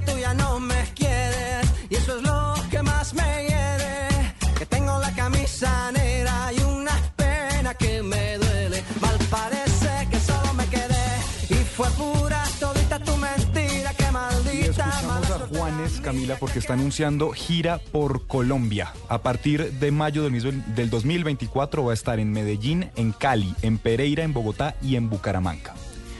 Llega Juanes con su gira, vuelve, había tenido concierto en el Movistar Arena de Bogotá, pero vuelve por fin a estar, pues digamos, a través del país y está nominado también mañana en los Latin Grammy. Así que esperemos esté celebrando su Grammy. Está, ah, o sea que usted cree que va a estar, que usted le apuesta que Juanes se va a llevar ese Grammy. Con vida cotidiana, sí señora, porque él sacó un álbum que habla sobre su vida cotidiana, sobre su relación con Karen Martínez, sobre su relación con sus hijas, y ha sido un álbum que le ha ido muy bien en la crítica musical. En streaming no tanto, pero es un álbum que, digamos, lo volvió a poner en el panorama, tanto que también está nominado a los, Latin, eh, a los Grammy Anglo. Acuérdese que estábamos hablando de las nominaciones, también está nominado con Vida Cotidiana. Pero Camila, te cuento que ayer, ayer hubo gente pues en los Grammy, estaban en la ceremonia de los Grammy y nos cantaron el Happy Birthday. O sea, nos cantaron por los cinco años. No sé si tenemos por ahí el audio. Ahí en plena, eh, en pleno movimiento de todos los Grammy, no sé si tengan por ahí el audio que lo podamos oír. Ah, nos cantaron el Happy para que vean. Claro, por los cinco que no años. Ver la ceremonia. ya por eso voy a estar viendo a ver si se pega el Pues a ver, que nos canten el Happy Birthday, sí señores, porque estamos cumpliendo cinco años, estamos de semana de celebración. ¿Qué se iban a imaginar todos los que están aquí sentados en esta mesa de trabajo que cinco años íbamos a estar eh, trabajando juntos. Estoy segura que más de uno decía, de pronto cinco años no alcanzamos a durar. Pues yo me estaba graduando del colegio, debo confesarle, pero ha sido un mes muy feliz. Bueno, dos semanas van, pero muy feliz. Sí, pero usted estuvo antes con nosotros, cinco años, estamos cumpliendo cinco años de estar juntos todos los días y aquí nos están cantando el Happy Birthday, don Andrés Cepeda. Cumpleaños feliz, cumpleaños feliz, cumpleaños Camila en la mañana blue, cumpleaños feliz. Gracias. No sé si eso pegó muy bien, Ana Cristina, ese, e, e, esa rima que trató de hacer Andrés Cepeda, que entonces ahora le vamos a hacer barra por el Grammy. Por el Grammy, pero eh, y lo que no me queda claro es por qué no quieren ver los Grammy. Yo sí lo voy a ver. Después de ese mensaje toca, Camila. No, ya toca. toca, Claudia. Sí, a mí que me gusta de los Grammy? La alfombra roja. Siempre los de todos los premios nos gusta la alfombra, o a mí particularmente, me ¿Por parece. Qué? Por los vestidos. Sí, llega para y todo eso. Hay que verlo, ya después de esto hay que verlo. Sí, sí. Además puede que si usted y yo cantamos eso de Camila Zuluaga mañana blue, no nos sale bien, pero a Andrés Cepeda sí le sale perfecto. Andrés Cepeda le sale perfecto todo y además porque Andrés Cepeda tiene un montón de canciones que seguro cada uno aquí en esta mesa de trabajo tiene una que la vincula con alguna relación amorosa. Eso sí, todos tenemos alguna canción. ¿Usted tiene varias, Claudia? Claro. Sí, es que Andrés Cepeda es lo máximo. Lo podíamos invitar a que nos dé una serenata de cumpleaños. Pero antes del cumpleaños se nos viene el fin de semana las elecciones Lucas en Argentina. Sí, señora. Y en, medio de las elecciones y de este 2023 hemos hablado mucho de las encuestas. Hay encuestas que le han pegado, hay otras que no tanto. De hecho, las encuestas han sido objeto de crítica en diferentes partes por cuenta de que no muchas veces han atinado y han acertado en quiénes son los que van a ganar. Creo que en Argentina solo hubo una que le atinó a que Sergio Massa era el que iba a pasar a segunda vuelta porque siempre se creía que iba a ser Javier Milei, por supuesto, y Patricia Bullrich los que estarían en el balotaje. Sí, señora, en Argentina hubo dos acertaron la gran mayoría en dar como favoritos para pasar a segunda vuelta a Javier Milei y a Sergio Massa. ¿En qué no acertaron? Ponían a Javier Milei en primer lugar y finalmente fue el señor Sergio Massa quien obtuvo el, ya le digo exactamente cuánto fue, cuáles fueron los resultados de la primera vuelta. Sergio Massa obtuvo el 36.68% y Javier Milei finalmente obtuvo el 29.98. Patricia Bullrich terminó en esa primera vuelta con el 23.83%, que son 6 millones de votos, pues que es por supuesto un porcentaje muy importante. Y para la segunda vuelta, una de esas dos encuestadoras que es Atlas Intel, que es una encuestadora de Brasil, que también de hecho llegó hace poco a nuestro país, y está entregando el siguiente resultado, Camila para las elecciones del domingo. Es el vaticinio que tiene Atlas Intel. Sí, señora. Que además Ana Cristina Atlas creo que fue la única que vaticinó que el señor, em, ¿cómo se llama? El eh, señor exgobernador de Antioquia, Luis Pérez, no iba a ganar. Que creo que Atlas fue la única encuestadora en Colombia que vaticinó que Luis Pérez no iba a ganar, que no iba a ser el próximo gobernador de su departamento. Sí, y que eso sí fue casi un milagro, Camila, porque es que si usted ve cómo quedó el mapa de Antioquia, todo el mapa de Antioquia es del color de Luis Pérez, porque pues del color de los votantes de Luis Pérez, porque prácticamente a Luis Pérez, eh, perdona, al señor Andrés Julián Rendón lo eligió el área metropolitana del Valle de Aburrá, fueron los votantes del área metropolitana. Entonces, haberle dado a eso sí es eh, un nivel de acierto bastante importante. Pues el, eh, lo que está diciendo esta encuestadora, Lucas, es que gana Javier Milei este fin de semana. O sea, que Ana Cristina, Oscar y yo que decimos que gana el señor Sergio Massa, ¿nos estaríamos pifiando? Sí, señor. Pues lo que dice Atlas Intel, que le pegó a la primera vuelta, es si las elecciones fueran hoy, esta encuesta es del 9 de noviembre, porque ahí ya entra la veda y no se pueden publicar más encuestas, es Javier Milei 48.6%, Sergio Massa 44.6%, no sé 2.3%, voto en blanco 2.8%. Esta es la última encuesta. Y ya si uno pone esto únicamente entre Javier Milei y Sergio Massa, Javier Milei 52.1% y Sergio Massa 47.9%. Hay entonces un poco más de cuatro puntos de diferencia. Andrei Román es el CEO de Atlas Intel, es decir, el Chief Executive Officer de esa encuestadora. Señor Román, bienvenido. Mil gracias por estar con nosotros hoy en Mañanas Blue. Muchas gracias por la invitación. Este esta medición que nos estaba contando Lucas, en donde Javier Milei tiene un 52.1% de intención de voto frente a Sergio Massa, que tiene el 47.9%, es de antes del debate de este fin de semana. Entonces, yo a usted como experto, como, como encuestador, ¿cree que ese debate en donde muchos dan como ganador a Sergio Massa puede cambiar este panorama que ustedes lograron medir antes de esa intervención? En nuestras mediciones ah, que hicimos después del debate, ah, nosotros también tenemos encuestas ah, privadas. De, de, hecho, hay una encuesta de alta frecuencia con actualizaciones diarias solo para nuestros suscriptores.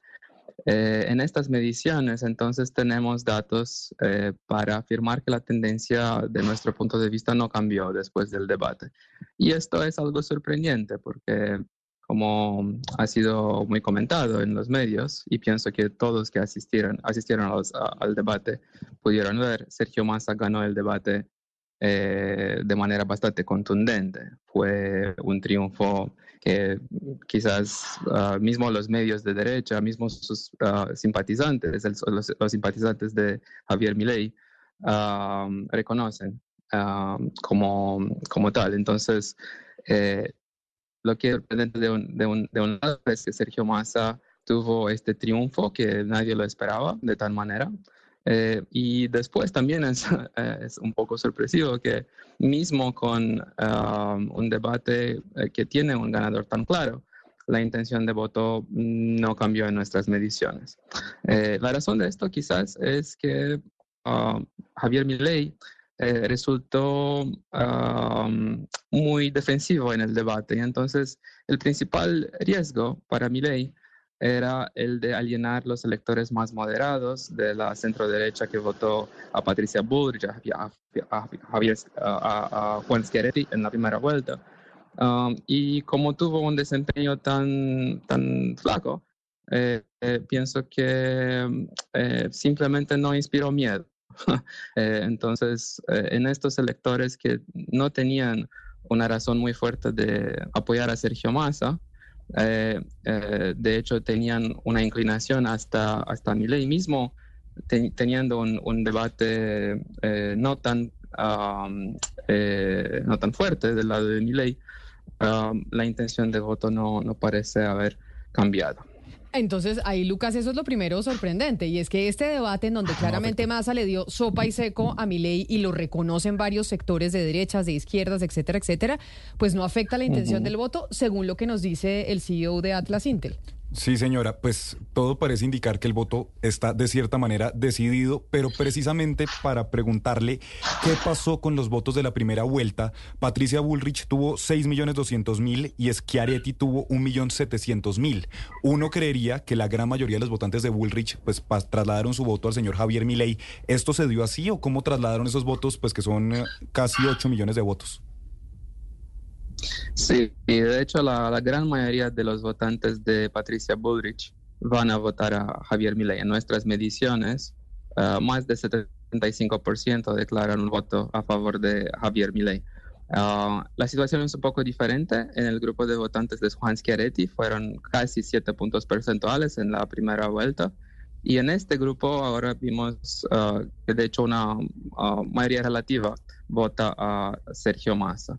Eh, la esperanza del lado de, de, Massa no era tanto de que pudiera hacer muchos de los electores de Patricia Bullrich votar a él, pero que por lo menos pudiera incentivar el voto en blanco o grandes tasas de abstención. Por esto también que he comentado, eh, el debate, por más que fue gano por, por um, Massa, parece no uh, tener este impacto de generar este tipo de, miedo uh, en los electores de derecha y centro de hecho que rechazan básicamente una plataforma de continuidad al gobierno actual, que tiene una tasa de desaprobación de casi 80%, um, y efectivamente la continuación de las políticas eh, del kirchnerismo, que en términos económicos eh, han generado en los últimos años grandes tasas de inflación y um, hoy en día también por cuenta de esto una desvalorización muy grande del uh, peso en relación al dólar.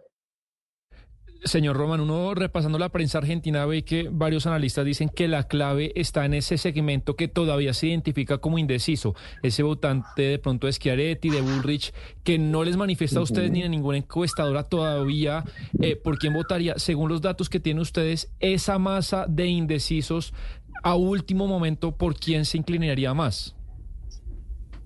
Cierto, entonces no es tanto que son indecisos, es que está en un péndulo de decisión entre Javier Milei y el voto en blanco o no votar. O sea, hay, un, hay una opción muy clara en este grupo de rechazo al continuismo del gobierno actual. Entonces, son votantes que no van simplemente a votar a Sergio Massa. Pero es una diferencia muy grande entre votar Milei y no votar o votar en blanco. Entonces es un elector eh, que está en algún tipo de indecisión, pero no es, vamos a decir, una indecisión entre dos candidatos. Eh, lo que estamos analizando sugiere que de hecho Milley ha logrado convencer a la gran mayoría de los electores de Bullrich de adherir. En esto una gran importancia tuvo el apoyo explícito que Patricia Bullrich hizo junto con el expresidente Mauricio Macri. Eh, adherieron de manera muy contundente y están básicamente haciendo campaña juntos con Javier Milei, incluso eh, en iniciativas de fiscalización de la votación. Ah, hay toda una um, movilización en los sectores de derecha y centro derecha eh, um, por cuenta de alegaciones de posibles eh, manipulaciones del conteo. ¿no? Y en esto um, se quedó más clara todavía la alianza entre estas dos fuerzas políticas. Eh, señor Román, explíquenos un poco cómo es eh, la decisión geográfica de, la encuesta, porque uno se pregunta si ustedes hacen, se concentran mucho en zonas eh, urbanas o capitales, capitales de provincias, que tanto tienen en cuenta, el, digamos, pueblos, zonas que no puedan ser consideradas, digamos, como ciudades capitales, que tanto entra eso en la, en, la encuesta y, por qué toman esa decisión de entrar o no entrar eh, eh, ese tipo de poblaciones? ¿Dónde concentran geográficamente la encuesta? Sí, claro. Nuestra encuesta es una, eh, tiene una muestra que busca ser representativa de todo el electorado argentino. Y en esto tenemos entonces dimensiones de representatividad del electorado, eh, entre los clásicos, eh, sexo, eh, nivel socioeconómico, escolaridad, a nivel de rendimientos. Y también miramos la distribución geográfica de estos electores, incluso el perfil de los municipios en términos de tamaño. Entonces, municipios que son menores tendrán su representación correcta en la muestra de acuerdo con este perfil y también uh, el desarrollo humano o las tasas de pobreza a nivel, a nivel municipal. Uh, me parece que uh, una comprobación de que este trabajo fue robusto fue que en la primera vuelta eh, tuvimos la única encuesta que mostró la fortaleza de Sergio Massa con, con, cinco puntos arriba de Javier Milei. Eh, y esto es en el contexto en que es muy claro que Sergio Massa tiene um, un bastión de electores eh, entre los más pobres del país, principalmente entre electores pobres de eh, la periferia de la ciudad de Buenos Aires o el conurbano de, la ciudad de Buenos Aires.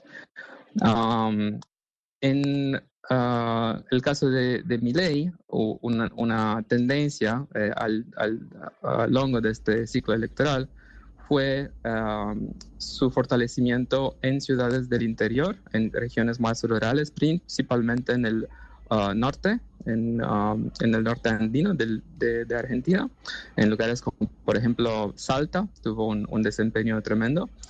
Eh, y también uh, son um, lugares que buscamos representar nuestra muestra de, de manera adecuada, de acuerdo con, con el perfil general del electorado de Argentina. Básicamente, ah, en ah, encuestas con reclutamiento digital o telefónico, como, como de Atlas, es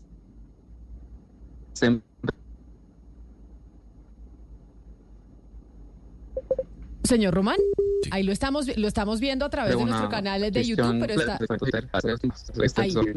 Vamos a ver si nos ayudan con la conexión, Hugo, pero sé que tiene usted pregunta porque claramente esta encuestadora, con que el señor que estamos hablando, que es un brasilero, pues no solo le atinó a las elecciones en Argentina y a la segunda vuelta el famoso balotage, sino que aquí anunció lo de Antioquia y también anunció lo de Alejandro Eder ganando en Cali, Hugo Mario. Es decir, también le atinó al resultado de su ciudad. Claro, y, y cuando la mayoría de las encuestadoras realmente daban como ganador a Roberto Ortiz y no Alejandro Eder. Bueno, algunas cuantas sí eh, dieron por ganadora a Eder, creo que dos o tres, entre ellas la encuestadora del señor Román, que creo que ya está nuevamente con nosotros. Señor Román, quiero preguntarle por el voto joven, porque existe eh, una tendencia en América Latina, cada vez más jóvenes ingresan a esa onda de, de, los libertarios. ¿Usted cree que este voto va a ser determinante por mi ley en Argentina, que los jóvenes van a votar en su mayoría por mi ley? Sin duda es determinante. Eh, si no fuera por el voto de los jóvenes, quizás Patricia Bullrich estaría en la segunda vuelta, no Javier Milei. Javier Milei tiene eh, una fortaleza tremenda en eh, el sector de jóvenes. Yo diría que hay casi una división entre generaciones en esta elección mucho más clara de que en cualquier otro ciclo electoral recién en Latinoamérica.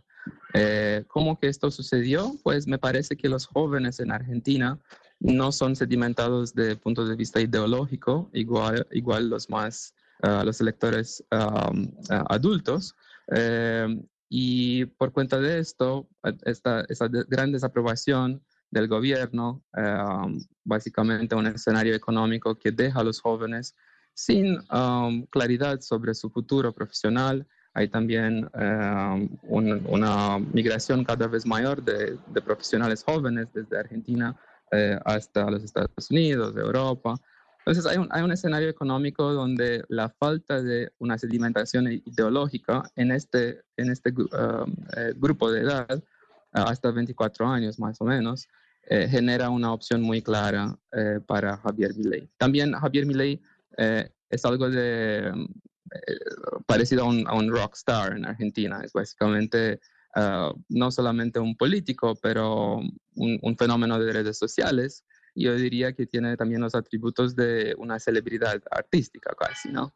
Entonces es algo que dialoga más con el estilo de los jóvenes y principalmente ah, el estilo de discusión pública. Eh, eh, es casi una, una, necesidad de expresión, de autoexpresión, de los jóvenes a partir de este voto de protesta en el ley. Pues vamos a ver, señor Román, cómo les va en este fin de semana con estos vaticinios que yo sé que ustedes están en la veda de encuestas en estos momentos en Argentina, pero lo volveremos a llamar a ver si le atina a que quien será el ganador en las elecciones de este fin de semana será el, será el señor Javier Milei, que además usted entiende el impacto que eso tiene sobre el resto de la política latinoamericana y también del mundo, porque sería otro líder bastante particular al frente de un país muy importante. Señora Andrei Román, CEO de Atlas Intel. Mil gracias por haber aceptado esta conversación con nosotros en Mañanas Blue. Les agradezco muchísimo. Un abrazo. Un saludo especial, 11 de la mañana, 59 minutos. Una cosa particular de esa encuestadora, Lucas, es que el margen de error que manejan en sus encuestas es del 1%. Es decir, que si ese margen de error se aplicara a lo que ellos están vaticinando pasa el fin de semana, ellos se la juegan porque gana mi ley. Pues según esa encuesta, sí, Camila, porque tiene un 48.6 y un 44.6 tiene masa. Es decir, si usted le suma el margen de error a alguno de los dos, de todas maneras gana Javier Milei. Ahí yo creo que va a ser clave el voto de los indecisos. Hay un 2.3% que dice no sé por quién voy a votar el día de hoy. Así que vamos a ver, pero según esta encuesta, gana el señor Javier Viley. Yo le creo a la encuestadora, ¿sabe, Camila? Claro, porque usted le atinó lo que pasó en Cali. Milei va a ganar, eh, creo que, que se va a dar el cambio en Argentina él ha dicho que se va a reelegir, ¿no? Que va a ser presidente, que luego va a aspirar a, ser reelecto y que después se va a dedicar a dar conferencias y a dictar cátedras en universidades, es lo que ha dicho en las últimas horas mi ley. Y a mí me pagan mi almuercito. ya sé, vamos, a ver si le pagamos su almuerzo. ¿Y sabe también a qué le pegó Camila? ¿A qué? Puso a Juan Daniel Oviedo como segundo en la ciudad de Bogotá, que casi todas ponían a Gustavo ah, no, pero ah, tiene razón, tiene, tiene razón. Nos vamos con las noticias del mediodía, a ver si le atina también a, esta, a este pronóstico de las elecciones en Argentina y Sebastián se lleva su almuerzo. ¿Tiene un producto natural para la tos? Naturalmente. Digan no, no, no a la tos con miel tertos. Con totumo, sauco, eucalipto, miel y propóleo. En Colombia son las 12 del día en punto. Buenos días. ¿Tiene un producto natural para la tos? Naturalmente. Digan no, no, no a la tos con miel tertos. Con totumo, sauco, eucalipto, miel y propóleo. ¿Y qué otros productos de Natural Freshly tiene? Apetifor, que mejora el apetito. Fibofor, fibra fuertemente natural. ¿Y qué antiinflamatorio tiene? Finacid, la solución antiinflamatoria de origen natural. Solicite productos Natural Freshly. Tratamientos científicos con productos naturales. Es un fitoterapéutico, no exceder su consumo. Lee indicaciones y contraindicaciones en la etiqueta. Si los síntomas persisten, consulte a su médico. Registro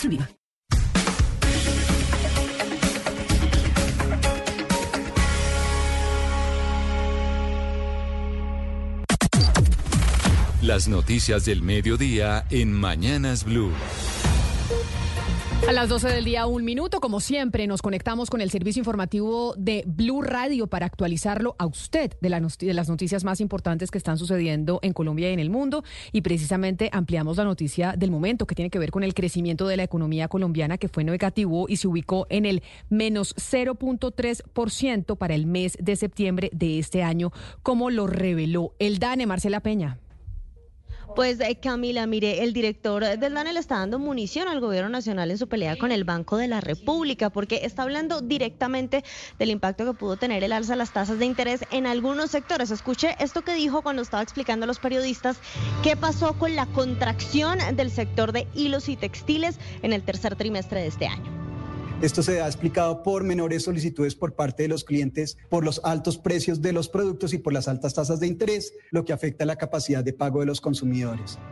Pero además usó la misma explicación para explicar, valga la redundancia, el desplome que tuvo la fabricación de vehículos nuevos en Colombia, un sector de la actividad económica que cayó más de un 38%. Allí dice, las elevadas tasas de interés y los altos costos de producción fueron claves en las cifras negativas. Hay que recordar que el gobierno nacional, el ministro de Hacienda Ricardo Bonilla y el presidente Gustavo Petro llevan eh, ya un par de meses pidiéndole al Banco de la República que reduzca las tasas de interés. La próxima decisión en esta materia se toma la Junta de diciembre. Aquí en el Congreso de la SAC viene el ministro de Hacienda a cerrar la jornada. Estaremos muy pendientes de cómo recibe él estos datos y de si aprovecha lo que acaba de decir el director del DANE para enviarle una nueva puya al Banco de la República. Gracias, Marcela. Y vamos ahora a la ciudad de Cartagena porque allí habló el ministro de Hacienda, Ricardo Bonilla, y calificó, según él, como una mentira que el aumento del impuesto predial que busca la nueva proyecto de actualización catastral sea de un 300%. El ministro asegura que el país está desactualizado en materia de evalúo catastral hasta en 20 años. Dalida Orozco. Desde el encuentro Transformando Regiones que adelanta a Findeter con mandatarios electos en la ciudad de Cartagena, el ministro de Hacienda Ricardo Bonilla se refirió a la polémica alrededor del proyecto de ley sobre el incremento del impuesto predial. El Minhacienda dijo que hay zonas del país con una desactualización catastral de 15 y hasta 20 años y que el avalúo en muchos casos es meramente simbólico y descartó un aumento del 300%. Eso es una mentira difundida con intereses claros de quienes no quieren que haya actualización catastral. Porque en el fondo lo que hay es un ataque a la actualización catastral. Y la actualización catastral es algo que necesita el país. El jefe de la cartera de Hacienda sostuvo además que se han encontrado casos como el de un municipio de Cundinamarca no actualizado en 4.300 predios que pasó de un avalúo catastral de 218 mil millones a un billón de pesos. 12 del día, cuatro minutos y la red de vedurías, desde la red de vedurías de Colombia están reclamando al gobierno nacional que intervenga el mercado de la energía en bolsa para detener la especulación, para lo que además adelantarán una firmatón nacional. ¿Cómo es eso, Marcela Vanessa Saldarriaga? En medio de los reclamos por la especulación que está afectando los precios de la energía en bolsa y ante las denuncias de que presuntamente las empresas generadoras estarían botando agua de los embalses, pese a los pronósticos de un fenómeno del niño, desde la red de vedurías están liderando una campaña para recolectar firmas en el país por parte de usuarios afectados con las altas tarifas, con el fin de exigir un papel más activo del gobierno y acciones contundentes desde la CREC. Así lo señala el presidente de la organización, Pablo Bustos. Todo el país a sumarse a una firmatón para solicitar mayor presencia del Estado en términos de la intervención, del manejo y control de las tarifas de servicio público y sobre todo del manejo de especulativo que se da a través de bolsa de los precios de la energía eléctrica. Asegura Bustos que la reducción que tuvo el precio de la energía en bolsa en los últimos días, que pasó de los 1.400 a cerca de 700 pesos, corresponde en realidad a una estabilización ficticia. 12 del día, 6 minutos en Colombia y cambiamos de tema porque el director de la Policía Nacional anunció una ofensiva para quitarle todos los bienes a la criminalidad.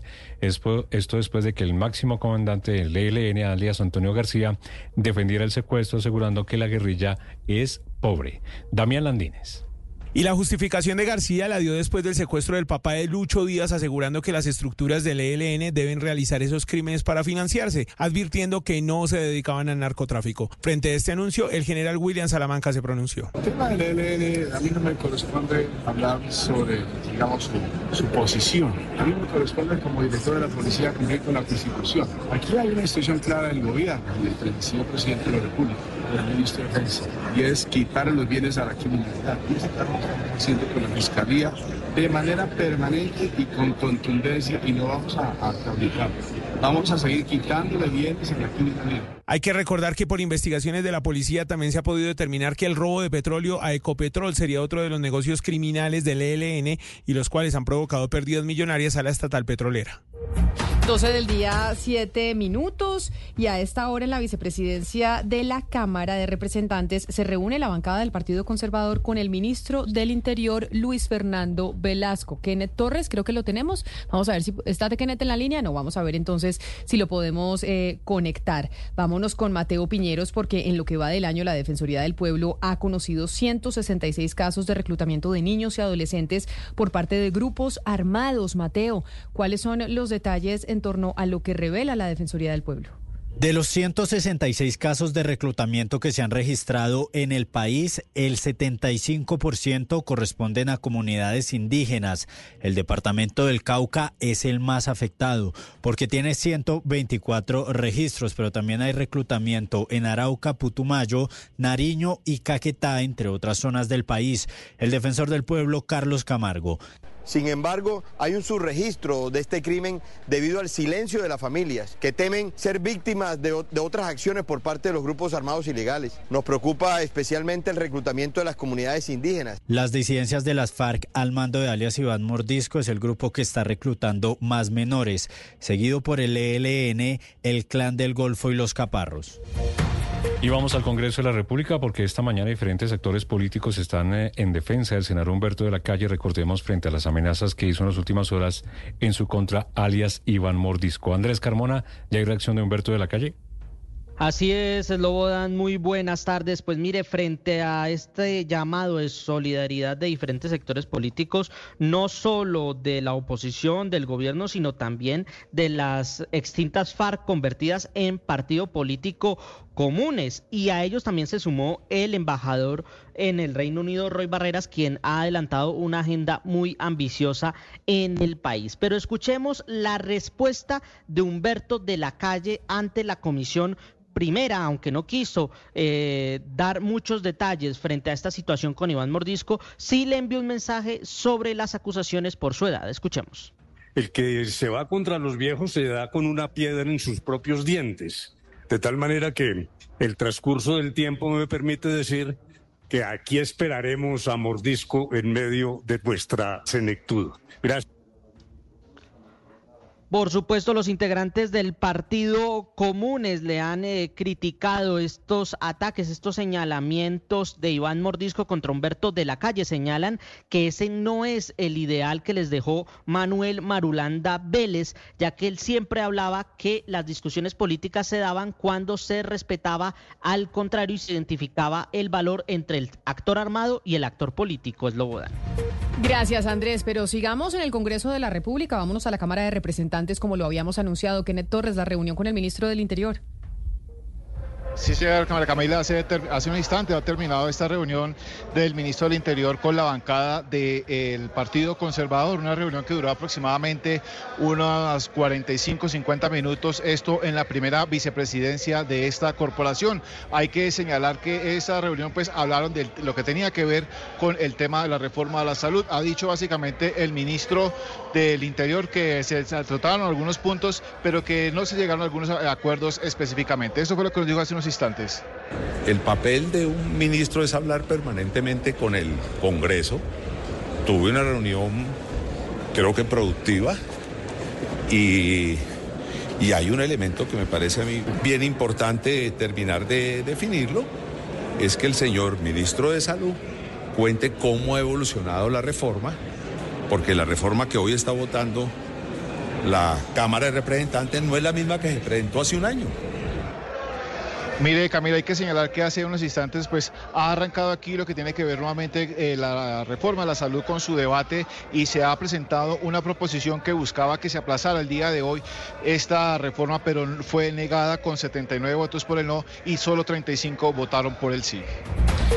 Gracias, eh, Kenneth. Noticia judicial importante. Hoy será la última audiencia sobre el asesinato del fiscal paraguayo Marcelo Pecci, en la que se podría conocer el sentido de fallo que todo indica será condenatorio contra Margaret Chacón, la presunta encargada de la logística del asesinato del fiscal paraguayo. Juanita Tobar. El fiscal del caso, Mario Burgos, le pidió al juez que Margaret Chacón sea condenada por ser la supuesta financiadora y encargada de la logística del crimen del fiscal paraguayo Marcelo Pecci. Ese aporte trascendental de la señora Margaret Lisset Chacón Zúñiga, la dama que lo sabía todo, fue el de coordinar, planear el homicidio, conjuntamente con Francisco Luis, Andrés Felipe y Ramón Emilio. Se realizaron varias reuniones, iniciando la del 5 de mayo en la ciudad de Medellín cómo distribuyen roles, cómo asignan funciones y cómo deben instalarse en la ciudad de Cartagena. La última persona que falta por ser condenada por este crimen del fiscal paraguayo ocurrido en mayo de 2022 mientras disfrutaba junto a su esposa de su luna de miel en la isla de Barú en Cartagena es Margaret Chacón. Con esta condena, que sería la novena dentro del proceso, se cierra el caso del fiscal paraguayo en la justicia colombiana. En este momento el fiscal del caso sigue exponiendo todos los alegatos de conclusión donde espera un sentido de fallo condenatorio contra Margaret Chacón. La noticia internacional. El responsable de asuntos humanitarios de las Naciones Unidas, Martin Griffiths, pidió el cese de la carnicería en la franja de Gaza que está alcanzando nuevos niveles de horror todos los días y dice el comunicado, el mundo continúa conmocionado mientras los hospitales son blancos de ataques, mueren bebés prematuros y toda la población se ve privada de medios de subsistencia esenciales. Esto no puede continuar. Esta declaración se da en medio de la toma del hospital más grande de la franja de Gaza, el Al-Chifa. La Organización Mundial de la Salud advirtió que los hospitales no son campos de batalla y que es totalmente inaceptable la incursión israelí en Al-Shifa. Mientras se condena esta acción, el primer ministro israelí Benjamín Netanyahu aseguró que no hay lugar en Gaza al que no va a llegar Israel. Alcanzaremos y eliminaremos a Hamas y traeremos de vuelta a los rehenes, dos objetivos que ha calificado Netanyahu como misiones sagradas. La noticia deportiva. La noticia deportiva llega desde Brasil y es que ya es oficial el delantero brasilero Gabriel Jesús es baja para el partido de mañana frente a Colombia en Barranquilla. Así lo confirmó la Confederación Brasilera de Fútbol en su página web, quien indicó que Gabriel Jesús no viajará con la delegación Carioca Colombia y que estos días se quedará entrenando en Granja Comar y la sede deportiva de los pentacampeones del mundo bajo supervisión de un grupo médico y de fisioterapeutas. Esta mañana Brasil entrenó en Teresópolis. Fernando Diniz, el entrenador, hizo énfasis en trabajos de definición y jugadas a balón parado. La verde amarela viajará en horas de la tarde a territorio colombiano. Las principales tendencias en redes sociales. Que mis ojos se despierten con la luz de tu mirada. Yo a Dios le pido que mi madre no se muera y que mi padre Juanes es tendencia este miércoles porque regresa a los escenarios del país con su gira Juan es Colombia 2024. Con un emotivo video compartido a través de sus redes sociales, el artista paisa reveló que se presentará en Medellín, Cali, Pereira, Bogotá y Bucaramanga durante mayo. Junto al video, el cantante compartió un mensaje en el que expresó, abro comillas, para mí es todo un sueño volver de gira al lugar que me vio crecer, Colombia, la tierra, mi casa. Mientras unos usuarios manifiestan su emoción por verlo en vivo, otros le piden que abra más fechas en otras ciudades del país. Recuerde que puede encontrar esta y otras tendencias en blurradio.com.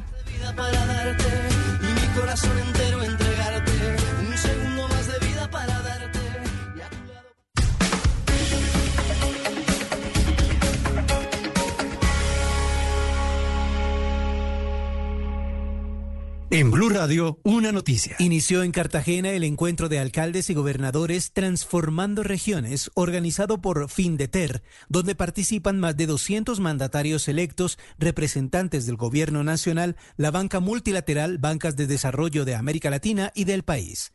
En este primer día de agenda, el presidente de Findeter, Juan Carlos Muñiz Pacheco, presentó la estrategia Transformando Regiones, mediante la cual la entidad brindará acompañamiento a los nuevos mandatarios durante los próximos cuatro años. Mañana el evento contará con la participación del director de Planeación Nacional, el ministro de Minas, Andrés Camacho, el viceministro de Agua, entre otros. Hola, soy Yolanda Ruiz. Quiero mandar un abrazo muy especial a todo el equipo, a Camila, a Cristina, a Claudia. Me perdonan los señores que haga énfasis en las mujeres, pero es que me emociona escuchar a tantas mujeres en una mesa de radio. Pero el saludo va para todo el equipo, por supuesto. Felicitaciones por los cinco años de Mañanas Blue 10 AM con Camila Zuluaga. De verdad que los felicito por los temas que tocan, que son de lo público y lo privado, esos temas que nos interesan a todos de una u otra manera, y por sumar esas voces distintas de las regiones de este país, en donde a veces las discusiones son demasiado centralizadas. Es refrescante poder escuchar lo que se dice y lo que se piensa en una mesa descentralizada. De modo que felicitaciones, que vengan muchos años más y que disfruten este aniversario. Un abrazo. Llega el mediodía. Y en Mañanas Blue continúa el análisis y el debate. Dirige Camila Zuluaga. Son las 12 del día 17 minutos y les damos la bienvenida a quienes estaban en sus noticias locales en Medellín, en Cali, en Barranquilla, en Bucaramanga. Gracias por seguir conectados con nosotros aquí en la edición central. Seguimos a través de nuestro canal de YouTube de Blue Radio en vivo. Ahí obviamente seguimos leyéndolos y mirando todos sus mensajes y también a través del 301-764-4108. Como hemos venido escuchando, muchas gracias por los mensajes. Cumplimos cinco años esta semana, cinco años acompañándolos en estas medias mañanas, desde las 10 de la mañana hasta la una de la tarde. Y bueno, tenemos que seguir hablando de la reforma a la salud, porque la agenda legislativa pues está concentrada precisamente en esa reforma y una de las sorpresas, o yo no sé Claudia, dígame si usted lo consideró sorpresa o no, fue esa reunión con el partido de la U y con el ministro de las TIC, el señor Liscano, con el ministro del Interior, Luis Fernando Velasco. ¿Y quién más estuvo en esa reunión, Sebastián? Eh, ministros de Salud, del Interior y, de TIC. Y también sabe quién me dijeron que estuvo ahí, con pensiones, ¿no? El señor Jaime Duzán. Ese no lo tenía, a mí me contaron de esos tres ministros. Me contaron de Jaime Duzán ahí presente y sorprendió, no por la dinámica, porque digamos, digamos que eso pasa siempre, sino porque yo tenía al partido de la U en, eh, pues en oposición a la reforma, ¿o me equivoco? Pues acuérdese, Camila, que al principio el partido de la U y el Partido Conservador eh, estaban muy cerca del gobierno y presentaron unas propuestas para hacer unos ajustes al articulado que según la entonces ministra Carolina Corcho se acogieron, pero pues siempre oíamos a la entonces eh, directora del partido, Dilian Francisca Toro, y al director del Partido Conservador decir no, no las acogen, dicen que sí, pero luego en el texto no quedan. Y eso fue lo que dio lugar al rompimiento de la... De la del, pacto de gobierno, de la coalición, de, de, la unión de varios eh, partidos. Por eso entonces estos, de, estos dos partidos se declaran en independencia y por eso sí ha resultado sorpresivo como tanta insistencia eh, de encontrar una forma en que el partido de la U pueda apoyar el texto de la reforma a la salud a pesar de que no se acogieron las proposiciones que ellos hicieron hace unos meses. ¿Y qué será lo que les dan a cambio para que apoyen esa reforma? Es lo que se preguntan obviamente muchos. ¿Qué es lo que se está dando a cambio para apoyar esa reforma a la salud? ¿Se está dando mermelada? ¿No se está dando mermelada? No necesariamente tiene que ser mermelada, sino simplemente los acuerdos políticos que, históricamente así funcionan. Si usted apoya a un gobierno en ciertas reformas, pues tiene algo en contraprestación que es representación precisamente en el Ejecutivo. Vamos a hablar, a ver si me ayudan en eh, producción, porque precisamente tenemos a un representante del partido de la U con quien queremos hablar para que nos explique qué va a pasar con esa colectividad. ¿Van a apoyar o no van a apoyar esa reforma? ¿Cómo la van a votar? Esa reunión que además sabe que Sebastián me dijeron que no fue tan amable. Me dijeron que obviamente se sonó mucho la reunión porque claramente Catherine Jubinao, Jennifer Pedraza dijeron muchas cosas de lo que había pasado en ese encuentro, pero, pero parece que no fue tan amable entre las partes. Pero además no entendí un poco el, el, gobierno, no sé si la publicitó, pero no, al, principio Guillermo Alfonso Jaramillo se lo dijo a Blue Radio cuando estábamos ayer en pleno programa que sí, que se iban a reunir. Lo que pasa es que ellos no contaban con que se filtrara antes de la discusión que iba a estar Mauricio Liscano y que también iba a estar Jaime Duzán. Entonces la gente dice, oiga, Mauricio Liscano, ¿qué tiene que ver en esta película? Digamos, es, si hay un ministerio un poco eh, técnico y absolutamente ajeno al de la salud, pues es el de, las TIC. Y un poco viendo el pasado de político tradicional de Mauricio Liscano, pues la gente dice, bueno, este es el vértice que une a las partes. Claro, que es el representante del partido de la U en el gobierno nacional, porque Liscano fue del partido de la U y casi que sigue siendo la ficha de esa colectividad en el gobierno. Claro, y fue, pues fue santista en su momento eh, y fue, entonces, bueno, y un poco esa, eh, no, por parte del gobierno me parece una torpeza, Camila, porque a la una se retrasó la discusión de la reforma y ya eh, varios medios lo contamos y ya la plenaria lo empezó a hablar de esa reunión, entonces digamos que ya empezó tensa la discusión de la reforma y después llega el artículo pues que menciona Catherine Jubinado que se dio cuenta con esa proposición y ahí casi que se discutió la reforma y se volvió a aplazar. Pues Víctor Salcedo es representante a la Cámara y codirector del partido de la U, porque una vez electa la doctora Dilian Francisca Toro como gobernadora del Valle del Cauca y ella era la cabeza de esa colectividad, pues quedaron codirectores en ese partido y uno de ellos es Víctor Salcedo. Representante Salcedo, bienvenido, mil gracias por atendernos hoy en Mañanas Blue. Camila, un saludo cordial a todos los oyentes, a la mesa de trabajo, a Claudia, que por ahí también la escuché, y a todos los que están hoy participando. Un saludo especial. Representante, la posición del partido de la U frente a la reforma a la salud es cuál y esa reunión implicaba que, que ustedes están cotizando sus votos a cambio de representación en el Ejecutivo. Lo primero que tengo que decir es que la reunión no la pedimos nosotros. La reunión eh, la citaron desde el Ministerio del Interior, con los ministros TIC, con el ministro eh, del Interior Luis Fernando Velasco, y en la invitación no aparecía el presidente de Contenciones, que estuvo también en la reunión, igual que el ministro de Salud Guillermo Alfonso Jaramillo. Yo tengo que decir que yo participé hasta cierto punto de la reunión y digo hasta cierto punto porque tuve una diferencia con el señor ministro eh, Mauricio Liscano y me retiré de la reunión.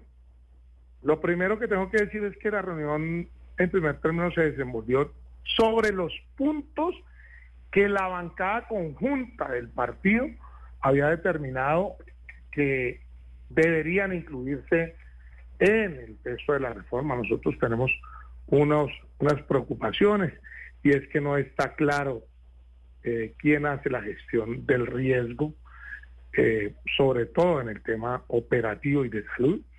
Vemos con preocupaciones que hay duplicidad de funciones, que hay funciones que hoy se le eh, ponen a los centros de atención primaria en salud y que también luego de proposiciones del partido de la U en la comisión séptima, también se le eh, colocan a las gestoras de salud o las EPS eh, irán a reemplazar a esta. Pero entonces, déjeme le interrumpo un momento porque usted nos dice algo importante y tiene que ver con la razón por la cual usted se sale de la reunión y usted dice que es porque entra en un tipo de confrontación con el ministro Liscano. Esa confrontación se debe al tema de la, pues de asegurar o no el sistema de salud por parte de la CPS. Pero alguna otra cosa más pasó, o sea, o simplemente por esa diferencia es que usted dice me paro de la reunión y me voy. No, yo estoy hablando de mi presentación técnica respecto a los puntos que tratamos de mancar. Yo me retiro de la reunión porque eh, el ministro desestima mi participación porque yo estaba votando negativa la reforma. Y ellos le piden a la bancada que continúen acompañando la reforma a la salud y yo digo que nosotros tenemos pues una instrucción de la bancada conjunta de Senado y Cámara. Que si bien es cierto, nosotros atendimos la invitación como bancada de Cámara, pero que tendríamos que llevarlo a la bancada conjunta para allí tomar una decisión y no avanzar como ellos nos lo pedían. Entonces, al ministro le molestó que yo pues dijera algo que me parece eh, coherente, y es que si nosotros nos reunimos en una bancada y tomamos una decisión de eh, proponerle al gobierno que nos sentemos en una mesa técnica y que hagamos con los asesores y con el, equipo de dos o tres congresistas eh, un trabajo, pues eh, había que suspender la participación del partido. Al ministro no le gustó, desestimó eh, lo que yo dije, yo le dije que le exigía respeto por cuenta de que yo estaba hablando como codirector del partido y me retiré de la reunión. representante Salcedo, usted está siendo muy transparente pues en esta conversación diciendo que por ahora se está oponiendo a la reforma, pero la verdad para los colombianos en este momento es muy confusa la posición de la U. En algunas plenarias han votado unos artículos, en otras no. Hay unos representantes que sí han ayudado a que el proyecto avance, hay otros, por ejemplo, senadores que han sido mucho más de oposición. Eh, digamos, no se ve que son un partido en este momento unificado. ¿Cuál dice usted que en este momento es la, es la posición del partido respecto a la reforma a la salud? Porque, le repito, es muy confuso y yo creo que los colombianos no tenemos claro ustedes qué van a hacer en el Congreso. Usted tiene toda la razón. Hay diferentes posturas. Se evidencian en las votaciones. Yo no voy a engañar al país. Y esa es una discusión que hemos librado internamente en la bancada. Y la verdad es que, pues en mi caso yo no he votado la reforma en plenaria. Eh, tengo serios eh, cuestionamientos frente a una reforma que no tiene marco fiscal. Ya había hablado otros puntos anteriormente. Me parece que nosotros tenemos que dejar claro en el texto de la reforma quién va a los recursos de los centros de atención primaria, porque van a manejar, recursos millonarios y no está claro quién los va a auditar. Me parece que la discusión ayer sobre el artículo 42, me parece que eso es un desastre pretender ahora que a dedos se los directores de los hospitales desde Bogotá, desde el gobierno nacional. Me parece que eso es acabar con la autonomía regional y pretender seguir centralizando eh, quién administra unos hospitales que están precisamente en la región y que se han mantenido por mucho tiempo prestando el servicio, bien sea en el nivel 1, en el nivel 2 o en el nivel 3. Sí, representante Salcedo, pero bueno, usted dice que algunos dirigentes del partido respaldan la, la reforma y otros no. Le pregunto por los directores del partido, los codirectores del partido, ¿cuántos están con la reforma y cuántos no están con la reforma? Usted dice que no, los otros están con la reforma. ¿Cómo están internamente los directivos del partido, en este caso los codirectores, en lo que tiene que ver con la reforma, con su respaldo? Pues hay tendencias. Yo tengo que decir que hay unos que muestran mayor cercanía. Yo siento que eh, en la codirección del partido Juan Felipe Lemus y, mi caso son los que hemos planteado mayor distancia. hoy en Cámara, pues yo veo algunos compañeros eh, dispuestos desde la independencia a acompañar. Han dicho que ellos acompañarán lo que vean positivo y lo que consideren negativo no lo acompañarán, pero también hay casos que yo tengo que reconocer, como el de el representante Jorge Tamayo, y en la mayoría del articulado ha votado negativo, ha votado algunos positivos. Lo que, lo que sucede es que tampoco podemos estigmatizar a la colectividad por cuenta de que aquí tiene que haber un análisis eh, sobre eh, punto a punto y yo tengo que decir que va mucho del texto que presentó Carolina Corcho al que hoy se está discutiendo con Guillermo Alfonso Jaramillo. Yo le dije ayer al ministro dentro de mi intervención técnica que a mí me preocupaba que habían revivido aspectos que el partido en la Comisión Séptima había dejado con el gobierno acordado. Por ejemplo, nosotros eliminamos nueve artículos, que la mayoría eran facultades extraordinarias del presidente. Vemos con preocupación que la subcomisión revive dichas facultades o revive dos artículos el ministro me dice que él no pidió eso, que eso lo incluyó la subcomisión, pero yo también le reposté al ministro ayer diciéndole que no consideraba que la bancada de gobierno, que la manejan ellos, pues tengan esas iniciativas y el gobierno no haga nada por impedirlas cuando hay un acuerdo. Yo en eso quiero ser claro. Lo otro que yo le dije al ministro con toda claridad que era cosecha propia, es que yo no entiendo cómo estamos haciendo reforma y no estamos tocando el SOAC que hoy está desfinanciado por cuenta de una iniciativa de este gobierno que... Pero, pero perdóneme, representante... perdóneme, representante Salcedo, pero es que usted está diciendo... Usted está diciendo algo, algo que es muy grave, representante Salcedo, porque usted nos está contando que están reviviendo artículos que ya han sido eh, negados o eliminados por cuenta de la subcomisión. Eso vicia eh, todo el trámite. Es decir, si ya unos artículos fueron eliminados o no fueron, fueron sacados de, los textos de la reforma y ahora usted encuentra con que lo volvieron a incluir, eso, eso, eso vicia completamente el trámite de, ese, de, de, de, la, de la reforma. ¿Usted, usted, ¿Usted se está refiriendo exactamente a, ese, a esos puntos? Hablé ayer con el ministro y le dije, y le dije esos puntos. que consideraba que, que no era mm, lo más claro y además le dije al ministro Guillermo Alfonso que me, me sentía conegiado. Yo de verdad vengo de la provincia y el día que repartieron la prudencia como que estaba ausente. Eh, representante Víctor Salcedo, bueno, con lo que usted nos ha dicho, pues ya queda una cosa bien clara y es que no hay unidad en el partido de la U, lo cual de, pues es realmente una paradoja. Pero lo otro es que usted mencionó que hay congresistas que desde su independencia, estoy usando sus palabras, están apoyando el articulado. Pero cuando uno ve una reunión como la de ayer, pues se pregunta cuál es realmente la independencia de estos congresistas. Y usted, que se salió de ahí por lo que ya nos contó, pues tal vez, y como dice que usted no estaba cuando repartieron la prudencia, eh, ¿qué nos puede decir de la real independencia o no de estos congresistas de la U que sí están apoyando en un articulado, el articulado de la reforma? No, yo no voy a cuestionar eh, lo que cada uno está haciendo. Yo respondo por mi actuación y por supuesto planteo al interior de la bancada mi posición.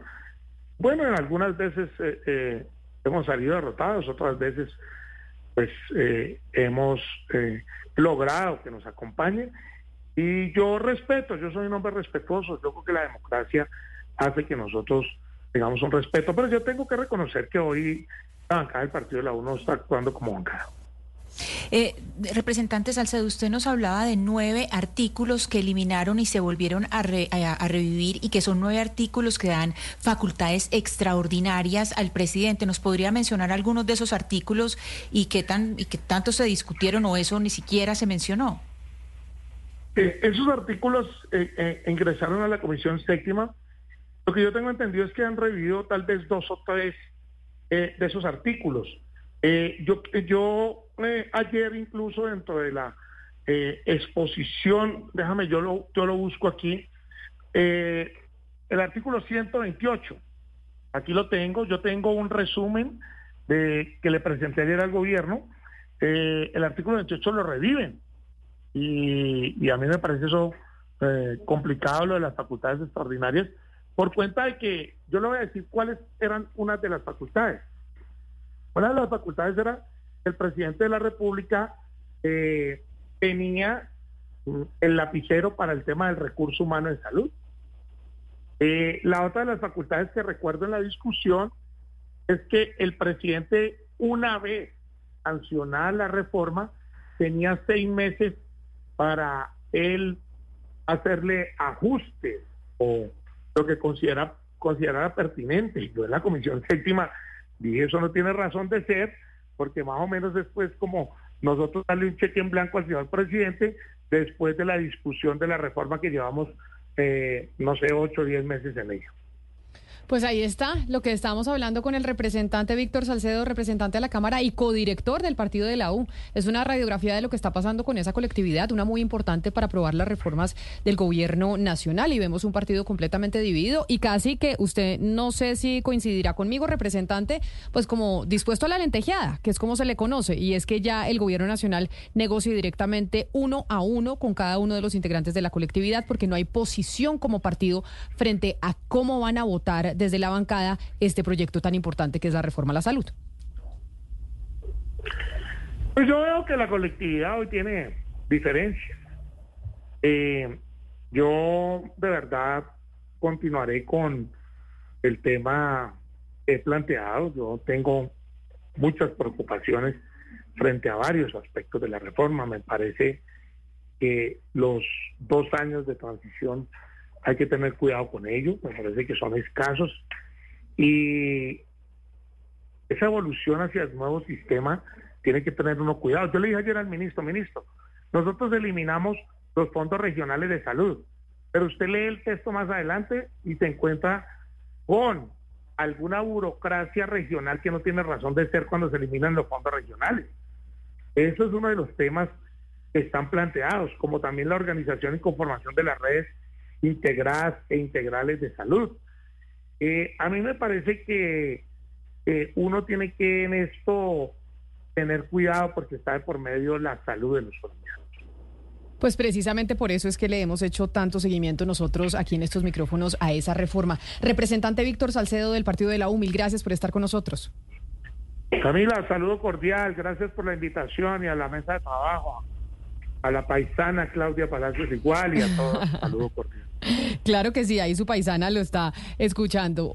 12 del día, 35 minutos. Nosotros vamos a hacer una pausa y cuando regresemos ya, ya existe pronunciamiento del presidente Gustavo Petro a propósito de las cifras entregadas por el, el DANE sobre el decrecimiento de la economía en el último trimestre. Ah, vamos a ver qué dice el mandatario porque anunciamos que seguramente se iba a pronunciar al respecto. Hacemos una pausa y volvemos. Estás escuchando Blue Radio. El Instituto Colombiano de Bienestar Familiar informa a la ciudadanía, empresarios o asociaciones que no está adelantando invitaciones para realizar cotizaciones, contrataciones o solicitudes de hoja de vida de manera directa. Toda compra de alimentos electrodomésticos o servicios se realiza a través de las plataformas SECOP2 o la plataforma interna de la entidad. No se envían correos, no se realizan llamadas o remiten mensajes a través de redes sociales. No se deje engañar. Esta no es una contratación real del ICBF. Colombia, potencia de la vida.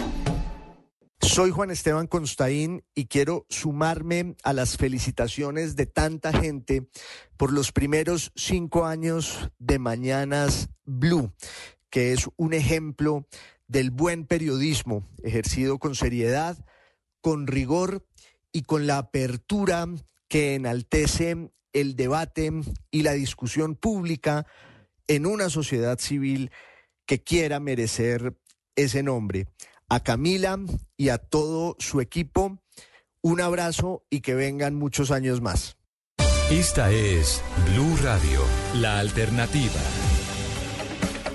12 del día, 37 minutos. Seguimos nosotros de celebración de cumpleaños de cinco años de este programa que los ha acompañado y ustedes nos han acompañado a nosotros desde las 10 de la mañana hasta la 1 de la tarde. Y el que nos ha acompañado también es el Twitter del presidente Gustavo Petro, su cuenta en X, que todos los días pues seguramente hacemos referencia. ¿Qué dijo el presidente Gustavo Petro, Sebastián? ¿Qué dice el trino refiriéndose al tema de la economía y los anuncios de el DANE sobre el decrecimiento de la economía colombiana en el último trimestre. El presidente responde a esta mala noticia que no esperaban los principales agentes económicos y dice, Camila, la economía en rojos. Tenemos dos caminos inmediatos. A, bajar la tasa de interés por parte del Banco de la República. B, profundizar la política anticíclica del gobierno. Esto quiere decir aumentar la ejecución de la inversión pública. Respecto a lo de Camila, pues eh, le corresponde a la Junta del Banco de la República. El único voto que tiene el gobierno es el del ministro eh, Bonilla, que sí en la última reunión votó por bajar la tasa de interés. Y respecto B, Camila, pues precisamente eh, por eso fue el decreto y la orden de ayer del presidente, que no seguramente usted mis compañeros vieron, le ordenó a las entidades del gobierno no contratar tantos intermediarios para el gasto del gobierno, porque si hay muchísimas entidades y ministerios que a día de hoy pues eh, presentan una bajísima ejecución en inversión que obviamente hace que, que no se gaste todo lo que se tenía pronosticado. Esa presión al Banco de la República no solo la ha ejercido el gobierno nacional por parte del Ejecutivo, sino también diferentes gremios. Acuérdese que la asobancaria dijo que el Banco de la República debería bajar las tasas de interés, pero yo, y hemos hecho esa apuesta varias veces, dudo mucho que el banco vaya a hacer eh, caso frente a esas presiones entre otras. y la Andy también. La Andy también. Bruce McMaster habló de la bajada de las tasas de interés por parte del Banco Central y el Banco Central sabe que si se viene un momento de situación compleja económica y la inflación no para, pues la única manera es seguir eh, subiendo las tasas. Sí, porque además pues está ahí la, la, mala carta del fenómeno del niño que puede tener alguna repercusión en algunos precios y pues es tan firme y férrea, Camila, la posición del Banco de la República de Prudencia que me acuerdo que Roberto Steiner, pocos días después de aquella famosa rueda de prensa que internamente le, le causó muchas molestias a tanto a Andy como a su bancaria, Roberto Steiner dijo, afortunadamente nuestro puesto no se trata de un concurso de popularidad.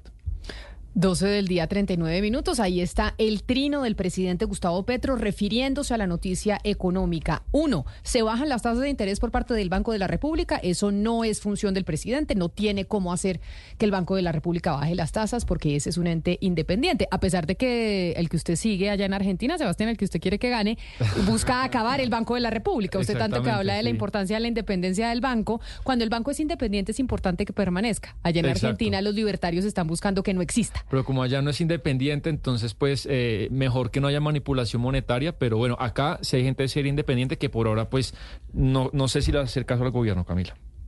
Pero mire, mire, estos números en rojo, Camila y Sebastián, tienen mucho que ver con una palabra que se terminó por imponer en este gobierno.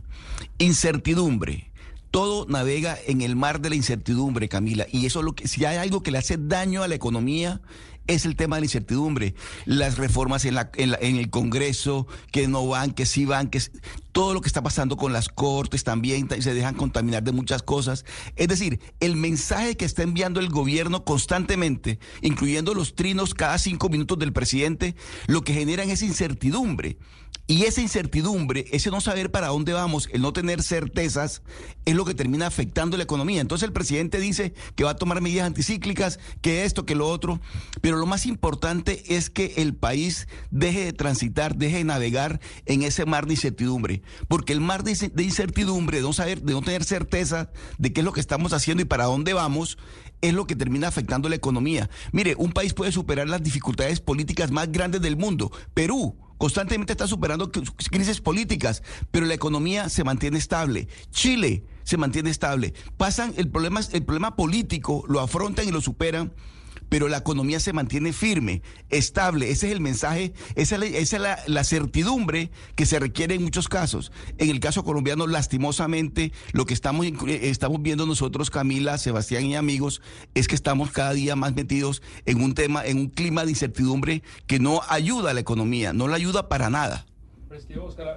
La, molestia del, del, presidente con su gabinete es muy puntual. Usted lo puedo acompañar en ese tema de la certidumbre la confianza, pero está muy molesto con, algunas de sus carteras, lo ha expresado y ayer lo dijo. Le tengo algunos datos a usted, a Camila, por ejemplo, de la ejecución de, unos ministerios. Estamos a cinco minutos de prender el árbol de Navidad y cantar villancicos. Ya el año se acabó y dirá el presidente, ¿cómo es posible, por ejemplo, que la cartera de transporte tenga un 61% de ejecución? ¿Cómo puede ser posible a estas alturas del año? Es que por esa razón es que él está escribiendo y ese es un mensaje a su gabinete, es decirle, tenemos que ejecutar y esas son las políticas anticíclicas. Cuando hay crisis, el gobierno nacional se mete la mano al bolsillo y empieza a gastar plata para generar empleo. En época de vacas flacas, que siempre es uno de los principios económicos, en época de vacas flacas, gaste plata. En época de vacas gordas, ahorre. Y muchas veces lo que pasa es que la gente cuando tiene las vacas gordas se pone a gastar y a gastar y a gastar y no ahorra para cuando vengan las vacas flacas, que ahí es cuando hay que Exacto, el presupuesto es asignado, Camila. Entonces le, leo, por ejemplo, otros dos eh, carteras. El Ministerio de Hacienda, 68% de ejecución. Eh, por ejemplo, eh, la JEP, 60% de ejecución. O sea, hay un problema de eficiencia de ejecución muy grave en el gobierno y es que está la plata, está asignada, la aprobó el Congreso de la República el año pasado, pero pues no saben cómo ejecutarla porque hay un problema operativo interno pues en esas oficinas. Pues ahí está la respuesta del presidente Gustavo Petro al, al crecimiento del eh, o el decrecimiento de la economía como ya lo anunció el DANE. Pero sigamos en el Congreso de la República. Pero antes de seguir en el Congreso de la República sobre algo que hemos venido cuestionando y preguntando desde hace días y todavía no tenemos respuesta. ¿Usted tiene noticias de alguna aseguradora? Don Lucas nos va a contar de alguna aseguradora ya que estamos hablando de, la situación económica del país. Es importante y yo sé que usted sabe la respuesta. ¿Cuál fue la primera aseguradora de Colombia?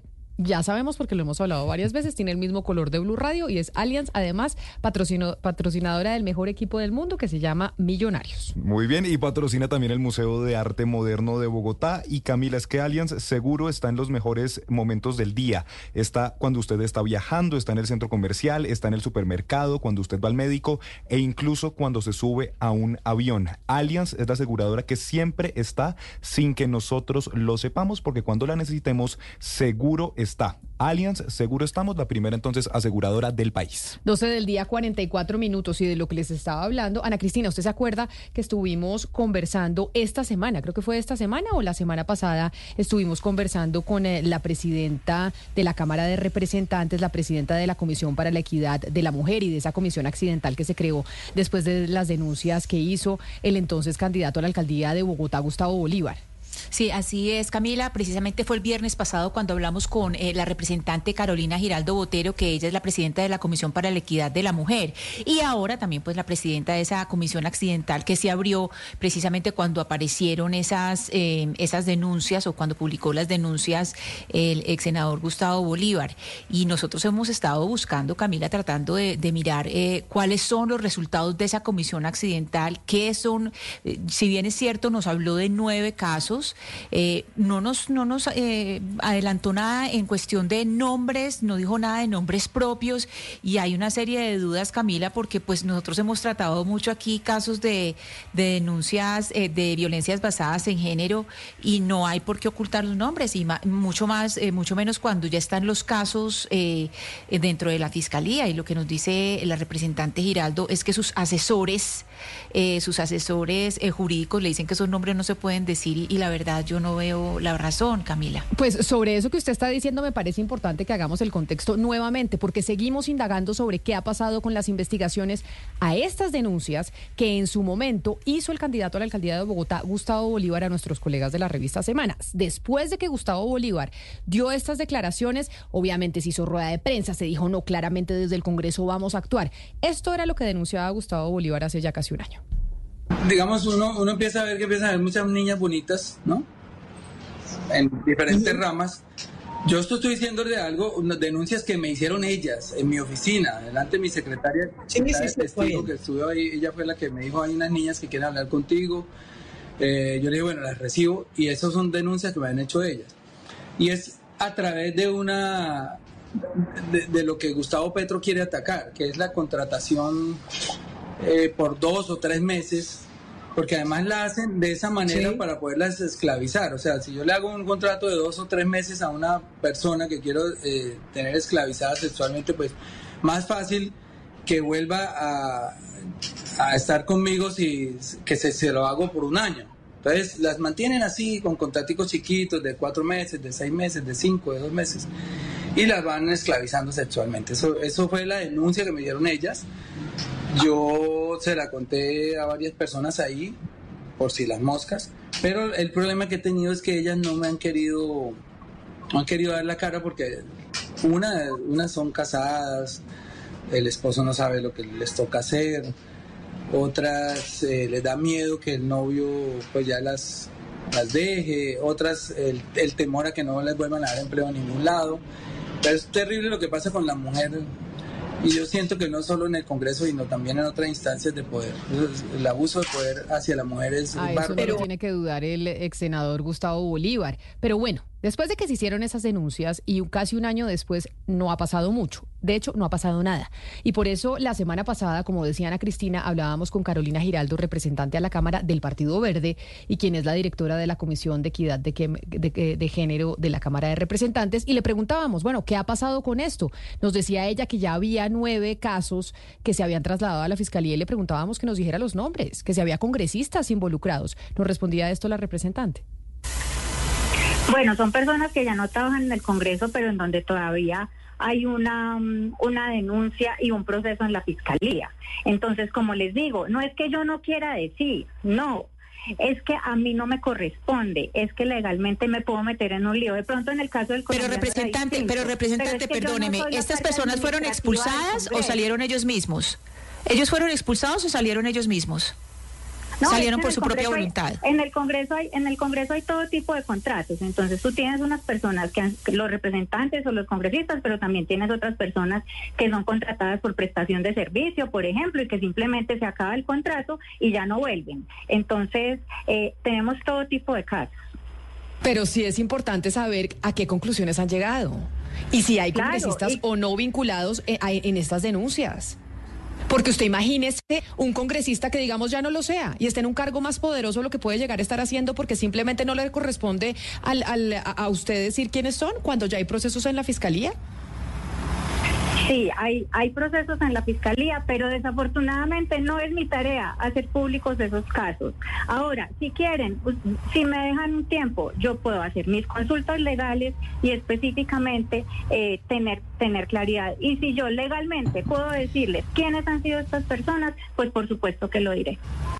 Pues esas consultas legales las hizo la representante de la Cámara. ¿Usted habló con ella y qué le dijo, Sebastián? Sí, porque ya se comprometió después del programa que acabamos de oír de esa fracción y a la media hora me escribió, hola Sebastián, ya pregunté de nuevo por restricciones legales y me ratifican que es información reservada. Pues yo no sé cuáles son los asesores legales de la representante a la Cámara, la doctora Carolina Giraldo, porque nosotros, en medio de nuestra ignorancia también jurídica, decidimos consultar a uno de los mejores penalistas del país, al doctor y al profesor Yesid Reyes, penalista. Le preguntamos si había algún impedimento para que la representante a la Cámara nos dijera o le dijera al país quiénes son los involucrados en esas investigaciones. Y esto fue lo que nos dijo el doctor Reyes.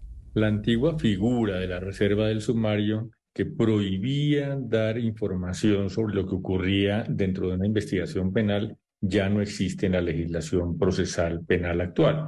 Por consiguiente, no hay ninguna prohibición legal para que la Fiscalía o quienes intervienen en esa fase de investigación de la posible comisión de un delito informen sobre la identidad de las personas que están siendo objeto de investigación.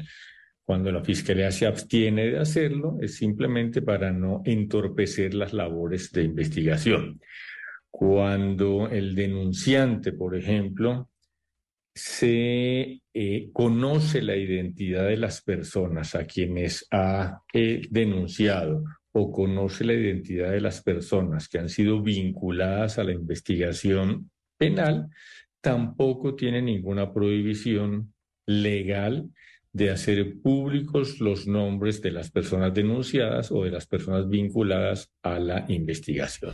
Entonces, si eso, esto nos dice un penalista, no se entiende quién está asesorando a la representante y por qué ella dice que no puede. Claro que se puede decir quiénes son, informarle al país después de un año en donde se han dedicado eh, dineros, presupuesto, gente del Congreso de la República que pagamos nosotros, que nos digan qué ha pasado con esas investigaciones. Digamos lo que eh, esa día Camila, la representante, nos explicó y también yo he averiguado, es que ella no tiene el poder de contratar gente y de hacer eh, tomar las decisiones jurídicas eh, de los roles de esta comisión. Eh, por ejemplo, nos contaba que la comisión debía contratar, por ejemplo, unas abogadas y unas psicólogas, pues que son como los instrumentos de estas rutas. Supongo que si hay una mujer que es víctima y, se siente acosada, pues la deben acompañar abogadas y psicólogas. Pues no ha sido posible que esta comisión y que estas rutas pues tengan los instrumentos que para los que fueron creados. Y esto porque había unos problemas administrativos al interior de esa comisión pero la representante dice que ya no tiene el poder de contratar gente. Pero eso son dos cosas distintas. Claro. Ahí digamos que es otro tema y otro problema importante que usted está poniendo sobre la mesa, Sebastián, y es que la representante diga, yo no tengo la posibilidad de contratar absolutamente a nadie para ejecutar lo que tiene que hacer esta comisión y para lo que está hecha. Esa es una cosa y hablaremos ya de eso, pero ella sí tiene la posibilidad de decirnos quiénes son esas nueve personas, quiénes son esas nueve personas que hacen parte de la investigación que supuestamente es el resultado de lo que hicieron en el Congreso de la República frente a estas graves denuncias que se hicieron sobre lo que se decía el senador Bolívar, que aquí había mujeres que las estaban chantajeando sexualmente para dejarles sus trabajos. Sí, sería bueno pues que si se puede conocer y no hay impedimento, pues el país debería conocer esa información.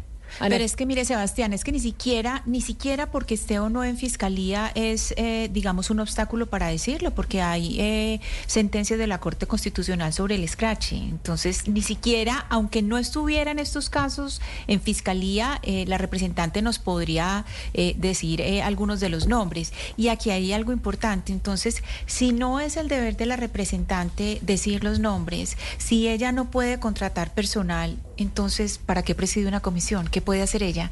O sea, eh, todo el tiempo nos están diciendo nuevas cosas, lo que nos dijo al aire, lo que le dijo a Sebastián en privado. Entonces, eh, pues, ¿para qué está en una presidencia si no tiene rango de maniobra?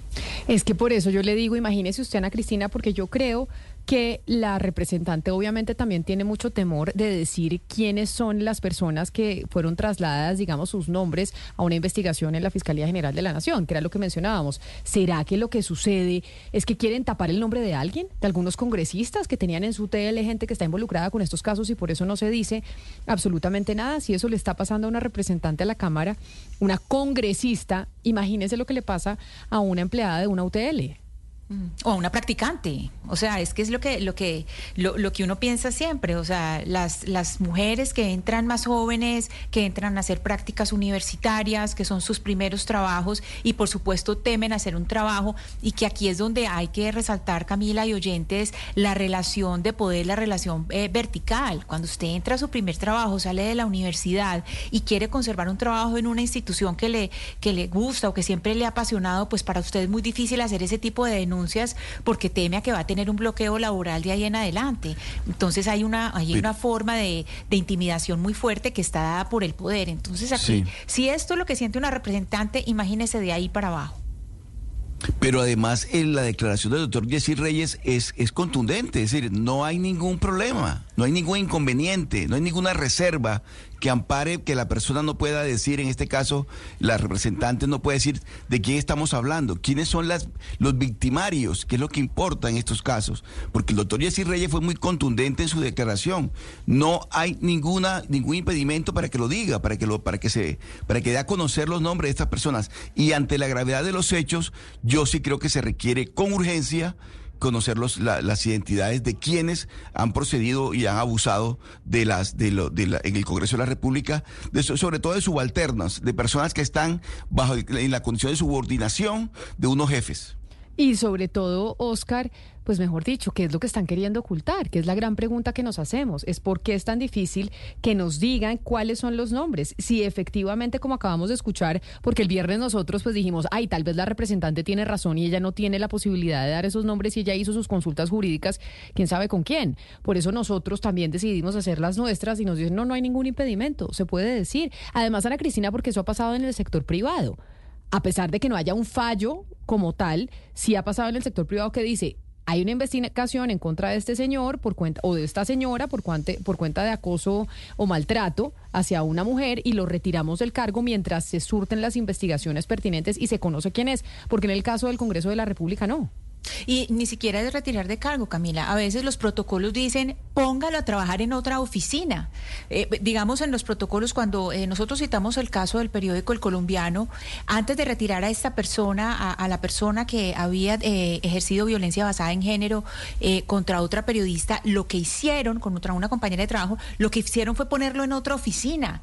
Y esa es la pregunta que, por ejemplo, yo le hice a la, a la representante Giraldo y no me supo contestar, porque lo mínimo que se puede hacer, o sea, un protocolo que funcione bien, lo primero que debe hacer mientras se investiga no es echar, sino por lo menos ponerlo a trabajar en otra oficina, poner a la persona, al presunto o presunto acosador en otra oficina para que la, víctima pueda estar eh, protegida. Es la primera medida de protección y ni siquiera nos respondieron eso. ¿Y sabe hay, hay, una escala, hay una escala de acciones y una de las primeras acciones es que por lo menos trabajen en oficinas separadas. Camila, en el caso de la sobancaria, eh, por ejemplo, cuando está el señor Hernando José Gómez, es la propia sobancaria la que inicia eh, un proceso, em, o sea, la que envía eh, a la justicia la información que tiene para que la justicia investigue. No la, la mujer acosada. Asobancaria termina acompañando a la mujer acosada. Eh, bueno, en los inicios del proceso ya después las cosas fueron diferentes, pero, pero fíjese que sí podría, por ejemplo, si uno toma eh, ese caso como referencia, eh, el, el mismo Congreso, o la comisión, si es que tiene una personería jurídica, pues ser la que inicie o la que le pase la información a los entes de control para que investiguen. No sencillamente quedarse callada y ya. Nosotros también hemos llamado, ¿sabe qué, Claudia? En varias oportunidades a la oficina de la doctora María José Pizarro, en distintas oportunidades, no solo de la doctora Botero Giraldo, sino también de la senadora María José Pizarro, y tampoco había, ha sido posible tener respuesta. Dicen que ya se han pronunciado y que lo han hecho múltiples veces. Sí, lo han hecho múltiples veces. ¿Y dónde están los nueve nombres? ¿Cuáles son los nueve nombres? ¿Cuáles son las investigaciones? ¿Cuáles son los resultados de esas comisiones accidentales y de esa rueda de prensa que hicieron con tanto bombo y platillo? Que nos digan quiénes, que finalmente ese es un presupuesto que se ha utilizado y es un presupuesto de todos los colombianos y las mujeres merecen una respuesta de que tanto ha avanzado para que nos digan si vale la pena o no denunciar. El problema la comisión está coja, Camila porque la, la entregan la reciben coja, porque tiene que tener instrumentos, como le comentaba ahorita, abogadas y psicólogas y más personal que atiendan a las víctimas o las rutas, pero es como que yo le diga, vamos a hacer un equipo de fútbol, ¿hay cancha? No, no hay cancha, ¿hay pelota? No, no hay pelota, pero entonces el equipo, ¿cómo lo vamos a hacer? Eso es lo que está pasando hoy en día con la comisión. ¿Y quién nos define si, si ese presupuesto existe o no existe? Eh, la encargada de contratar a la gente es la secretaria de la comisión. Bueno, pues hay que buscar a la secretaria entonces de esa comisión de género para que nos diga qué ha pasado con los presupuestos para hacer estas investigaciones que acá seguimos preguntando todos los días. A ustedes muchas gracias por haber estado con nosotros hoy en Mañanas Blue. Sigan conectados con Blue Radio porque llegan nuestros compañeros de Meridiano.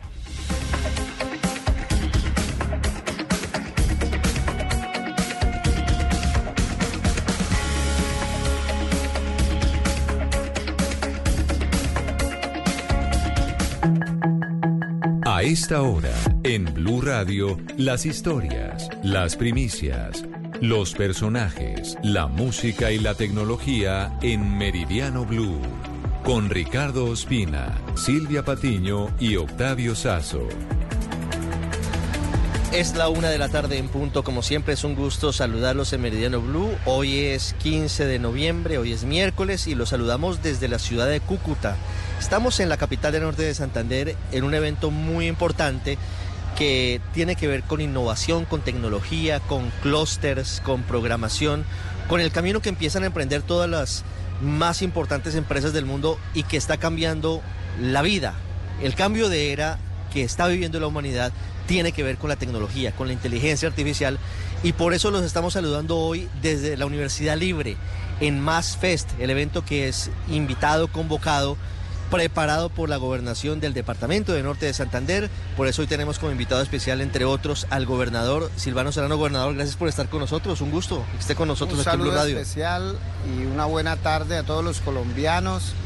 Para nosotros es muy importante poder visibilizar lo que es norte de Santander, la frontera de Cúcuta, y en el marco de este evento de tecnología, innovación, emprendimiento y resiliencia, que significa para nosotros eh, tener la capacidad de sobreponernos a tantas y tantas situaciones que se han presentado en Cúcuta, pero que estos temas son hoy la agenda pública más importante que tenemos. Es cierto, y ya vamos a hablar en detalle, gobernador, de lo que significa este evento. Hay invitados especiales, está todo el sector de la tecnología y de la ciencia en el país reunido en eh, tres carpas que están ubicadas en la Universidad Libre, como les digo, en un evento que, que tendrá mucha trascendencia. Ya nos va a hablar el gobernador, entre otras cosas, de cómo se ha adelantado un desarrollo muy importante de gestores de tecnología desde la frontera con Venezuela. Antes de hablar en detalle de esto que está pasando aquí, vamos con las noticias más importantes. Gobernador, si me permite un minuto, comenzamos hablando de economía que está cayendo a números rojos. Por primera vez desde la pandemia, la economía colombiana decrece, se contrae en menos 0,3%. El presidente Gustavo Petro se pronuncia en redes sociales y el eje común del pronunciamiento es pedirle de nuevo al Banco de la República que baje las tasas de interés. Marcela Peña, buenas tardes. ¿Qué significa que la economía colombiana se contraiga en este trimestre? Pues eh, Ricardo, buenos días. Significa que pueden venir malas noticias más adelante en términos de empleo que hasta ahora se ha mantenido estable y significa también que se profundiza esa división entre el gobierno nacional y el Banco de la República. El presidente Gustavo Petro dijo en sus redes sociales que ante la economía en rojo tenemos dos caminos inmediatos, bajar la tasa de interés en el Banco de la República o profundizar la política anticíclica del gobierno y aumentar la ejecución. El primer camino, el de las tasas de interés, incluso es apoyado hoy por analistas que ya están previendo recortes en diciembre. Uno de ellos es Sergio Larte de Scotiabank Colpatria. Recorte gradual de tasas de interés en diciembre. En Scotiabank Colpatria pensamos que puede ser de 50 puntos básicos, medio punto porcentual, de 13.25 a 12.75%. Lo que va a estar complicado, Ricardo, es eso de profundizar la política anticíclica porque implica ejecutar el presupuesto de inversión. Y a 31 de octubre, según cifras del Ministerio de Hacienda, todavía tenía el gobierno nacional más de 19 billones de pesos del presupuesto de inversión que no están comprometidos en absolutamente ningún proyecto. Una tres minutos. Aprovecho para preguntarle, gobernador, cómo está la situación económica en norte de Santander, una región muy golpeada por lo que está ocurriendo con la frontera, con lo que viene ocurriendo con la migración que ha disminuido la velocidad de Venezuela hacia Colombia, pero que sigue teniendo grandes desafíos que al final son oportunidades, porque aquí existen muchas probabilidades de potenciar diferentes sectores. Bueno, fueron siete años donde la economía de norte de Santander se vio afectada, sin lugar a dudas, por ese cierre de frontera. Hoy tenemos una pequeña recuperación de esas relaciones comerciales y económicas. No ha sido fácil, hay que recuperar la confianza de los dos sectores empresariales y generar las condiciones para que esa dinámica comercial vuelva a tener resultados positivos.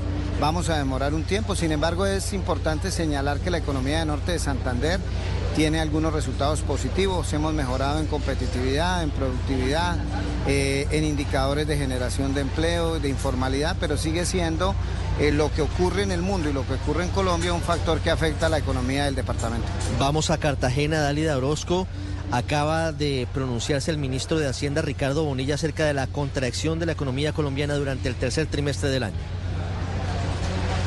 Desde el encuentro Transformando Regiones que adelanta Findeter con mandatarios electos en la ciudad de Cartagena, el ministro Ricardo Bonilla se refirió precisamente a la contracción de la economía, algo que realificó como realmente malo. A su vez, el ministro señaló que esperaban que el mensaje de la baja de las tasas de interés pues tuviera un impacto en esta reactivación. Escuchemos al ministro. Nosotros esperábamos que el mensaje de baja de tasas hubiera arrancado en el mes de septiembre y contribuyera a la reactivación económica.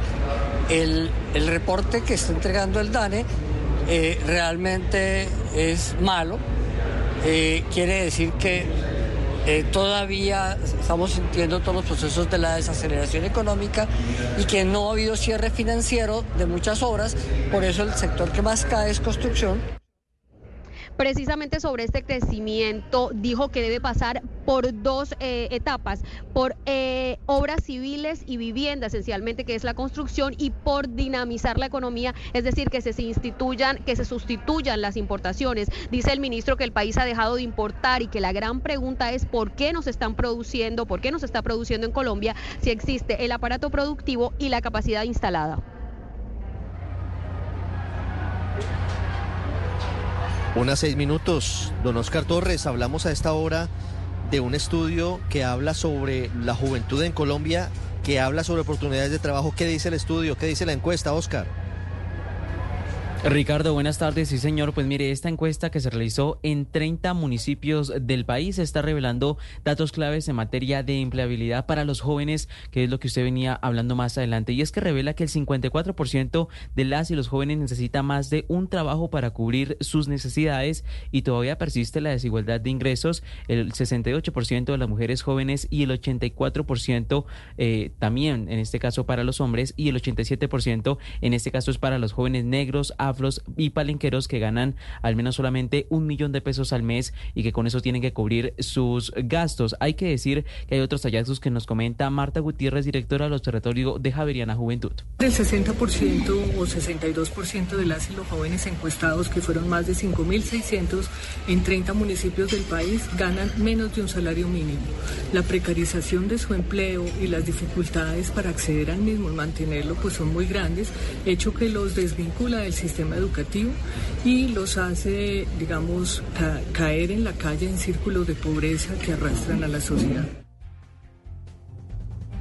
Este tema tanto como con trabajo, educación, el uso del tiempo libre, la igualdad de género, la salud mental, todos fueron dados a conocer en medio de esta encuesta de USAID y también de la Universidad Javeriana en Voces Resilientes, Juventudes y Realidades y Territorios. 108 Felipe García, confundido los pacientes de Sanitas porque no saben a quién pedirle sus medicamentos. Hablo de los pacientes de alto costo, de lo que está ocurriendo hoy en medio de la transición de Cruz Verde hacia Audifarma. Felipe García, ¿cómo está la gente hasta? Desde hoy Cruz Verde ya no es el encargado de entregar los medicamentos no PBS a los pacientes afiliados a la EPS Sanitas. Es decir, que de ahora en adelante, si usted va a reclamar un medicamento que no está incluido dentro del plan que el gobierno define como esencial para garantizar el derecho a la salud de los colombianos, lo tiene que hacer en Audifarma. Ahora los confundidos son los pacientes que tienen que hacer doble vuelta si quieren reclamar estos medicamentos que en la mayoría de veces son de alto costo. No me entregaron unas gotas clonazepam porque ya no las están entregando aquí desde hoy hasta que me llegue el mensaje para que me las entreguen en Audifarma. ¿Quién tomó la decisión? Pues fue la propia Cruz Verde la que finalmente decidió no seguir prestando este servicio a Sanitas debido a las deudas que la EPS ha venido acumulando, un monto cercano a los 400 mil millones de pesos. Sin embargo, y ojo a esto, los medicamentos que sí están dentro del plan de beneficios en salud sí serán entregados por Cruz Verde. EPS Sanitas dice que asumirá la financiación que le corresponde al gobierno de forma transitoria, aunque no sea fácil porque están en una etapa crítica. Ahora me toca esperarme dos horas aquí para que me atiendan y me entreguen el resto de medicamentos que mi mamá necesita. La decisión de Cruz Verde impacta a cerca de 6 millones de pacientes que atiende Sanitas y los más de 30 mil usuarios de los medicamentos de alto costo. La Supersalud, por su parte, mantendrá la lupa puesta sobre Sanitas para que garantice la dispensación de los medicamentos. Si ustedes van a pasar aquí a reclamar medicamentos... Una nueve minutos. Difícil situación para los pacientes de Sanitas. En el Congreso acaba de aprobarse un paquete artículos de la reforma a la salud en plenaria de la Cámara mientras que el presidente abre un canal de diálogo con el Centro Democrático. Kenneth Torres, ¿qué pasa a esta hora con la reforma a la salud? Hola Ricardo, sí, efectivamente a esta hora ya fueron aprobados tres